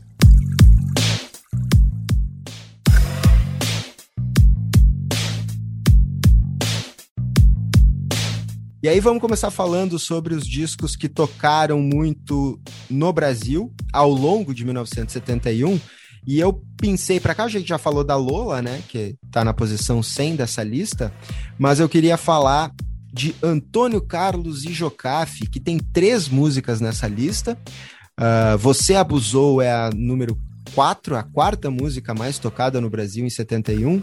Desacato é a 42 e Mudei de Ideia é a 51 todas elas do disco Mudei de Ideia, que é de 1971, estava na nossa lista grande, né, que uh, acabou não sendo citado por uh, nenhum dos integrantes, mas mostra a importância desse disco uh, nessa época, assim, tem o Lani Gordon tocando guitarra, que isso por si só já é sensacional para o disco. Tem algumas faixas muito boas. Outra, acho que é um disco um tanto quanto irregular, mas um disco muito bacana e também vale a pena sugerir. Uh, não sei se alguém quer fazer, algum de vocês quer falar um pouco sobre esse disco. Eu sei que o Nino tem um, uma informação bastante interessante com relação à dupla Antônio Carlos e Jocafe. Cara, pois é, o Antônio Carlos é meu parente distante. Eu nem conheço ele, não conheço ele pessoalmente, mas a minha mãe conta, minha mãe é, minha mãe é prima dele, assim, distante. Uh, e eu nem, eu, é, e até vou passar vergonha, porque eu não escutei quase nada do meu, do meu primo aí, distante. Conheço muito pouco de Antônio Carlos que, que coisa, que coisa. Fica, fica tá, tá feio, hein? Mas vocês, Zé, Lúcio, querem falar alguma coisa? nessa lista também tá o Brad, né? A banda Pão, que uh, lançou o disco Mana ou Maná em março de 71, também estava nessa lista. E o grande hit desse disco foi a música If, foi a 22 mais tocada nas rádios brasileiras em 71, segundo essa lista, e eles ainda tiveram um outro hit que é Don't Matter To Me, que daí é do disco de estreia deles, lá de 69, mas aí ela saiu em single em setembro de 70, e aí veio chegar aqui no Brasil e, e repercutiu ainda em 71. E ainda outras músicas que eu trouxe, uma é uma música muito... É, peculiar que, enfim, eu achei uma versão no YouTube, mas não achei nem muito sobre essa dupla, Mason e Dixon, que tem essa música Acapulco Gold, que é um single deles. Uh, enfim, é uma música bem peculiar, dá para achar no YouTube. E uh, Theme from Love Story, do Francis Lai, que é a música dele, com letra do Carl Sigman, que é tema de um filme, que é o filme Love Story, que no Brasil foi lançado com o título extremamente interessante, que é Love Story, uma história de amor, né? a ideia de deixar o, disco, a, a, a, o título do filme em inglês e depois traduzir no, no, na sequência. E é uma música que foi gravada também pelo Andy Williams, né? Que, enfim, é, gravava e fazia bastante sucesso nessa época. Algum comentário dessas, desses sucessos brasileiros de 71 que eu, que eu trouxe aqui? É, eu acho que só uh, uh, reforçando, né, o Antônio Carlos e o Jocafe, uh, tipo, é sucesso rádio, né, eles rodavam uhum. muito, né, daí acaba virando também fenômeno de venda, são discos que tu encontra até hoje, assim, no, no, no, nos sebos, assim, pilhas e pilhas, porque é algo que vendeu muito e rodou muito em rádio, né? E, mas também não acho que, que seja um. Não, não, não gosto muito assim do, do, do, trabalho deles, mas especificamente esse álbum que tem o, também o Lenny Gordon e tal, a gente acaba ouvindo com mais atenção, mas ele também não é, um, não, não é muito consistente, assim, né? Ele, acho que ele uhum. tem altos e baixos ao longo do disco e acho que isso reflete no, em toda, em toda a discografia deles, apesar de sim eles terem um, um grande reconhecimento nacional, assim, né? talvez até mais afastado das capitais, mas era, enfim, uma coisa muito de trazia um pouco também alguns aromas do interior do Brasil, assim, na música deles. Né? Maravilha. Bom, uh, daí, da, da, daquilo que estava em primeiro lugar nas charts, tanto na, na, no Reino Unido quanto na Billboard nos Estados Unidos, a gente pode pegar assim, nos Estados Unidos, em março de 71, quem estava na crista da onda era a Janis, a Janis Joplin, que também é uma dos clubes dos 27, né? Tinha falecido em outubro de 70 e saiu Pearl, o disco uh, dela póstumo, em janeiro. Atingiu o primeiro lugar da Billboard na última semana de fevereiro e ficou todo o mês de março uh, em primeiro lugar. E aí, Me and Bob McGee, que é o single do disco, atingiu o primeiro lugar da, das paradas de singles também da Billboard, desbancando a faixa One Bad Apple dos Osmonds, que a gente comentou no, no retrospecto de fevereiro, porque eles estavam em primeiro lugar, seguiram em primeiro lugar em março e foram desbancados pela Janis.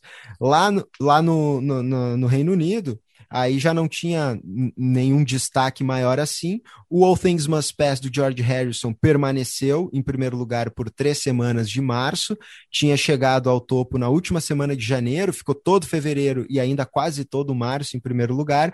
Foi desbancado pelo Andy Williams, que eu tinha comentado agora há pouco, que lançou o disco Love Story nos Estados Unidos, né? Que, enfim, uh, eu estava falando da faixa do, do Francis Lai lá, e lá no, no Reino Unido saiu com um nome diferente, Home Loving Man, mas é basicamente quase que o mesmo disco, atingiu o primeiro lugar por lá também. Já na lista de singles das charts britânicas, o Mungo Jerry estava em primeiro lugar com o Electronically, com Baby Jump, que é single do Electronically Test, e o T-Rex com Hot Love, que foi um single que acabou não entrando em nenhum disco. O Hot Love, eles lançaram o Electric Warrior em, é, em 71, um pouquinho mais para frente, mas esse single não chegou a entrar no disco, embora já traga muito da sonoridade do que o T-Rex vai apresentar nesse que é um dos meus discos favoritos da vida, que é o Electric Warrior. Se vocês quiserem fazer uh, algum comentário uh, sobre alguma dessas faixas, fiquem à vontade.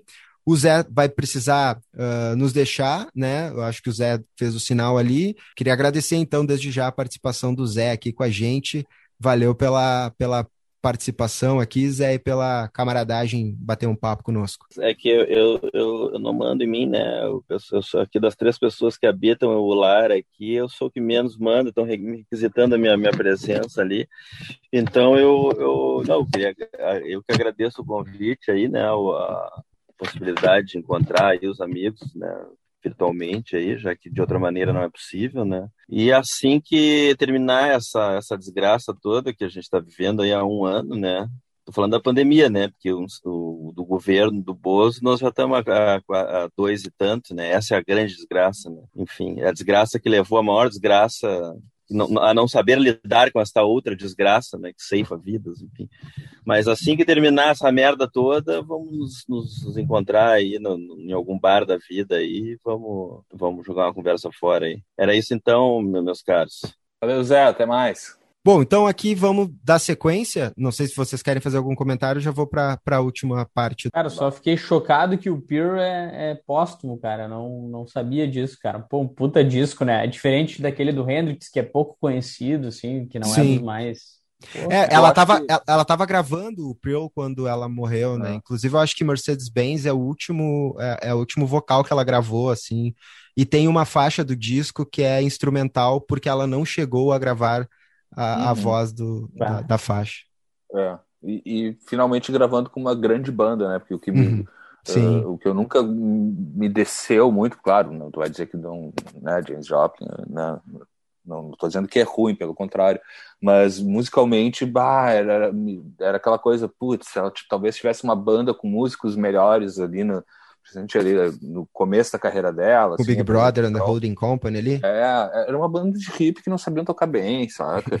e ali eu acho que quando ela finalmente juntou uma turma de músicos muito bons e, e saiu realmente um grande álbum, assim, né? mas é muito isso, claro, não, não, não desmerecendo a performance dela ao vivo com a banda anterior, acho que talvez funcionasse muito mais do que nos álbuns de estúdio com com a primeira banda dela, que não é diferente desse disco que traz ela num, né, num, num ápice musical muito, muito, muito bom, assim, muito forte.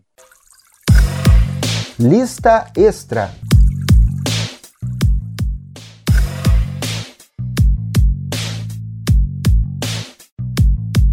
Maravilha, agora a gente entra então na nossa listinha extra, cinco discos finais de cinco décadas diferentes.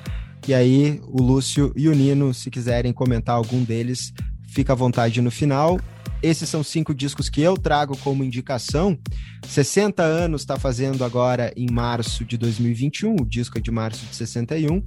O álbum This Is Our Music, do quarteto do Ornette Coleman, que é um cara extremamente importante para o que veio a ficar conhecido como free jazz, né? Uh, o, o, disco, o, outro disco que ele lançou em 61 é o que traz o nome free jazz, uh, que veio a nomear esse gênero, esse jazz com maior liberdade para os músicos. Eu acho que, mas o, o, título desse disco, que é o This Is Our Music, já fala muito sobre o conceito que o Coleman tinha para a música dele, que é isso, apesar né, de ter as composições deles e tudo mais, é, ele entendia essa música como uma construção coletiva, né? E, e aí ele dá essa liberdade para os músicos improvisarem, né? E ele mesmo fala que a improvisação não era nada novo no jazz, principalmente fala, falando, já, tinha, já vinha sendo sendo feita em outras uh, épocas do jazz mesmo, uh, lá no início né, da, da, da, da, formação do gênero, mas que ele aqui queria juntar todas essas formas para poder dar mais uh, mais liberdade para os músicos, fazer de uma forma mais espontânea possível, contribuindo cada um musicalmente para a música e com isso é, trazer para o ouvinte um, um, um, prazer maior ao escutar uh, esse som. Então fica a dica desse disco agora sexagenário, This Is Our Music, do Ornette Coleman. Diga lá, Lúcio. Ele, ele é, ele é quase uma validação do manifesto do free jazz mesmo, né? Uhum. Ele vem com, com um álbum onde diz, ó, oh, isso é free jazz, agora absorvam e, e, e, e, nessa, e, ele já agora ele traz aí This is our music, sabe? Ele é uma validação e do, do, do, de um dos vários subgêneros, né, do, do jazz, assim, onde esse é um dos, né, que dentro desses subgêneros sempre tem os seus primeiros inventores, né? Tem, uhum. Então ele, ele é Depois um, o Coltrane vai, vai né, uh, também. É, também por um lado ampliar isso, pega né? um pouco disso do free jazz e traz a sensibilidade de uma coisa mais, de novo, também um pouco mais espiritualizada, mais uhum. puxando também para música oriental, Sim. que de alguma maneira também, é, a, a, música oriental também se trabalha em cima do, do, do improviso com muita força, né? E, e e tem essas conexões diretas Oriente e Ocidente que acho que uma das um do, uma das amarras pode dentro do jazz é o free jazz também que depois acabou uh, entregando um pouco melhor no, no, nos próximos anos com uma música um pouco mais uh, menos confusa digamos assim porque esse free jazz é aquela coisa que parece e é isso muito isso né? Todos ao mesmo tempo agora essa é a liberdade que era dado aos músicos, né? não só o espaço, agora é tu, tu, não, vamos todo mundo junto, vamos ver o que sai. Então é essa salada mesmo. É, e aqui esse quarteto, que é o, o, quarteto lendário dele, com o Ed Blackwell na bateria, ele né, no sax, o Don Cherry no trompete e o Charlie Hayden no baixo, formando esse time aí, timaço de músicos desse disco 60 anos agora. Só Quare... dói. 40 anos, disco quarentão, agora indo para outra coisa, né? O punk rock do X, o disco Wild Gift, foi lançado em maio de 81, mas foi gravado em março de 81, então a gente está fazendo aí 40 anos dessa gravação do disco, que é o segundo álbum da banda, que tem produção do Ray Manzarek, né, do, dos Doors, uh, ele fazendo a produção do disco, um disco que foi aclamado pela crítica e, enfim, ele fala sobre uh, várias coisas, né, no disco tem canções uh, de amor, mas sobre conflitos amorosos, muito se fala, e sobre algumas coisas mais relacionadas a essa cultura punk, né? Aí a faixa, por exemplo, que eu coloquei na nossa playlist é We're Desperate, que é uma, uma letra que fala mais ou menos, né, ele, a pessoa ali que está cantando mora num, num muquifo, assim, né, na, em, em Los Angeles, e, e daí é sobre a, as dificuldades e o lance todo, a angústia de morar nesse apartamento e ter o problema lá com, com com o, o, o, locatário e tudo mais. E a, e a cantora do X depois falou sobre a hipocrisia de cantar essa música, que fala dessa história, que foi composta em um determinado momento da banda, depois que eles alcançaram a fama, né? E daí se perdeu um pouco, digamos, da, da verdade por trás da composição. É, 30 anos está fazendo no dia 27 de março o último disco, o segundo e último disco do Slint, que é uma banda é, pouco falada, mas eu acho esse disco sensacional, que é o Spiderland. É um disco que é, ele meio que dá é um disco bem experimental, né? E ele meio que traz aí o que viria a ser conhecido mais para frente, ser desenvolvido de uma outra forma, o chamado post-rock, né? O pós-rock. E esse disco aqui eu acho sensacional. Esse aqui, se eu, se eu pudesse escolher um para realmente dizer para as pessoas ouvirem é esse, o, o Spiderland Slint, ele tem muita dinâmica nesse trabalho aqui, dissonância, a estrutura das músicas são tudo irregular, tem faixas muito longas, uh, tem uh, vocais que são quase que uh, leituras, não são, né? É, é aquele vocal falado, não é bem cantado. E a grande música do disco é Good Morning Captain, que é uma homenagem ao poeta Samuel Taylor Coleridge, que é considerado um dos fundadores do romantismo inglês, com o poema Rhyme of the Ancient Mariner, que seria o conto do velho marinheiro, que é um poema que em 84 tinha sido adaptado pelo Iron Maiden, na faixa que encerra o disco Power Slave, e aí aqui eles fazem essa homenagem uh, com base nesse, nesse poema também, Slint, Spiderland, disco fazendo 30 anos. Está fazendo 20 anos agora em março o segundo do Daft Punk, que é o Discovery, e aí é esse do francês, a gente falou do, do francês Gainsbourg, mas acho que o Daft Punk a gente não vai não vai cancelar, que é um disco que eles mudam a sonoridade deles, e aí já é cena eletrônica, é outra coisa, mas é um disco que tem tem tem pegada rock até em algumas músicas, tem muito groove, e é um disco também muito bom para se ouvir, assim, eu não sou um grande entusiasta, gosto, mas não sou um grande entusiasta da música disco, da música eh, eletrônica, mas esse, esse trabalho aqui eu acho sensacional, e tem a, a grande, a música mais conhecida deles, que é One More Time, que eu até depois, né, de crescer, uh, eu me surpreendi por essa música ser de 2000, 2001, porque eu tinha a noção de que ela era, sei lá, eu, eu, eu cresci e já conhecia essa música, então eu achei que ela era meio que que dos anos 80, 90, assim, virada dos 80, 90. E aí eu fui ver, não. Já era, já era um clássico. É, e aí quando eu fui ver, não, é, ela, ela é de 2000, 2001, então é, foi, foi uma surpresa para mim. Não é a que eu mais gosto do disco, mas botei na playlist porque sem dúvida nenhuma é a mais conhecida. E para finalizar a lista extra, eu fiz aí, quis lembrar os 10 anos do primeiro disco, o disco de estreia do trio paulista, trio paulistano Metá Metá, com a Jussara Marçal, o Kiko Dinucci e o Thiago França, que lançaram em março de 2011 o disco auto-intitulado, que para mim tem uma instrumentação absurda e tem o vocal da Jussara Marçal, que é lindo, incrível. É maravilhoso. É um disco que, pô, assim, com 10 anos eu acho que ele já é um clássico dessa nossa uh, música brasileira independente mais contemporânea. E, e, claro tem muita influência também da música afro né da música afro brasileira tem muita experimentação. E aí eu coloquei na, na playlist para representar o disco a faixa O Batalá que é composição do Kiko Dinucci. Só validando contigo acho que o Metá Metá também é, é um grande disco que deve ser sempre lembrado assim é um, é trabalho muito muito sólido assim né termos de, de álbum também. Acho que influenciou muita coisa que veio depois nessa década, assim, de música brasileira, né?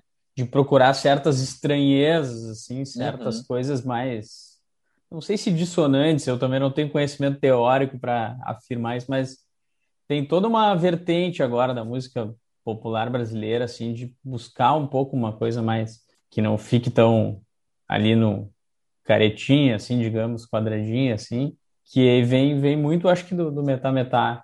Não tenho certeza, assim, mas imagino que venha muito deles. Esse lance é, dessa experimentação mesmo. É, eu gosto muito da, da faixa do, do tro, de, é, Trovoa, que é do uhum. Maurício Pereira, né? que é Sim. o pai do. também conhecido como pai do Tim Bernardes, que é o cara da vanguarda paulistana ali, das antigas, né? São Paulo tem muito essa coisa de vanguarda, de uma coisa mais diferente, assim, né? Toda aquela disrupção e tal, né? É. Acho que, que esse álbum traz um pouco isso também. Maravilha, então, assim a gente encerra esse episódio do retrospecto de março, março de 1971. Agradecer então agora as participações do Nino Prestes e do Lúcio Branca... Brancato.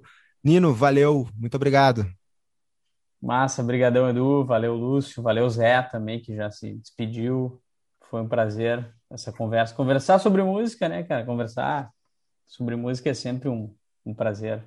Valeu, valeu, valeu Eduardo, valeu Nino, valeu Zé, sempre um prazer e, e claro, de novo, né, a gente tá falando de um ano onde vai dar muito pano para manga, assim, né, para o pro programa, porque só, só clássicos, né, e é sempre um, sempre um aprendizado, né, porque a gente também vai, vai, se, vai se lembrando ou não, coisas que não conhece, né, ou coisas que só ouviu falar e não prestou muita atenção, eu acho que também esse, esse resgate que o, que o, que o programa traz é, é, é muito bom, não só para gente, como para os ouvintes, com toda certeza. Assim.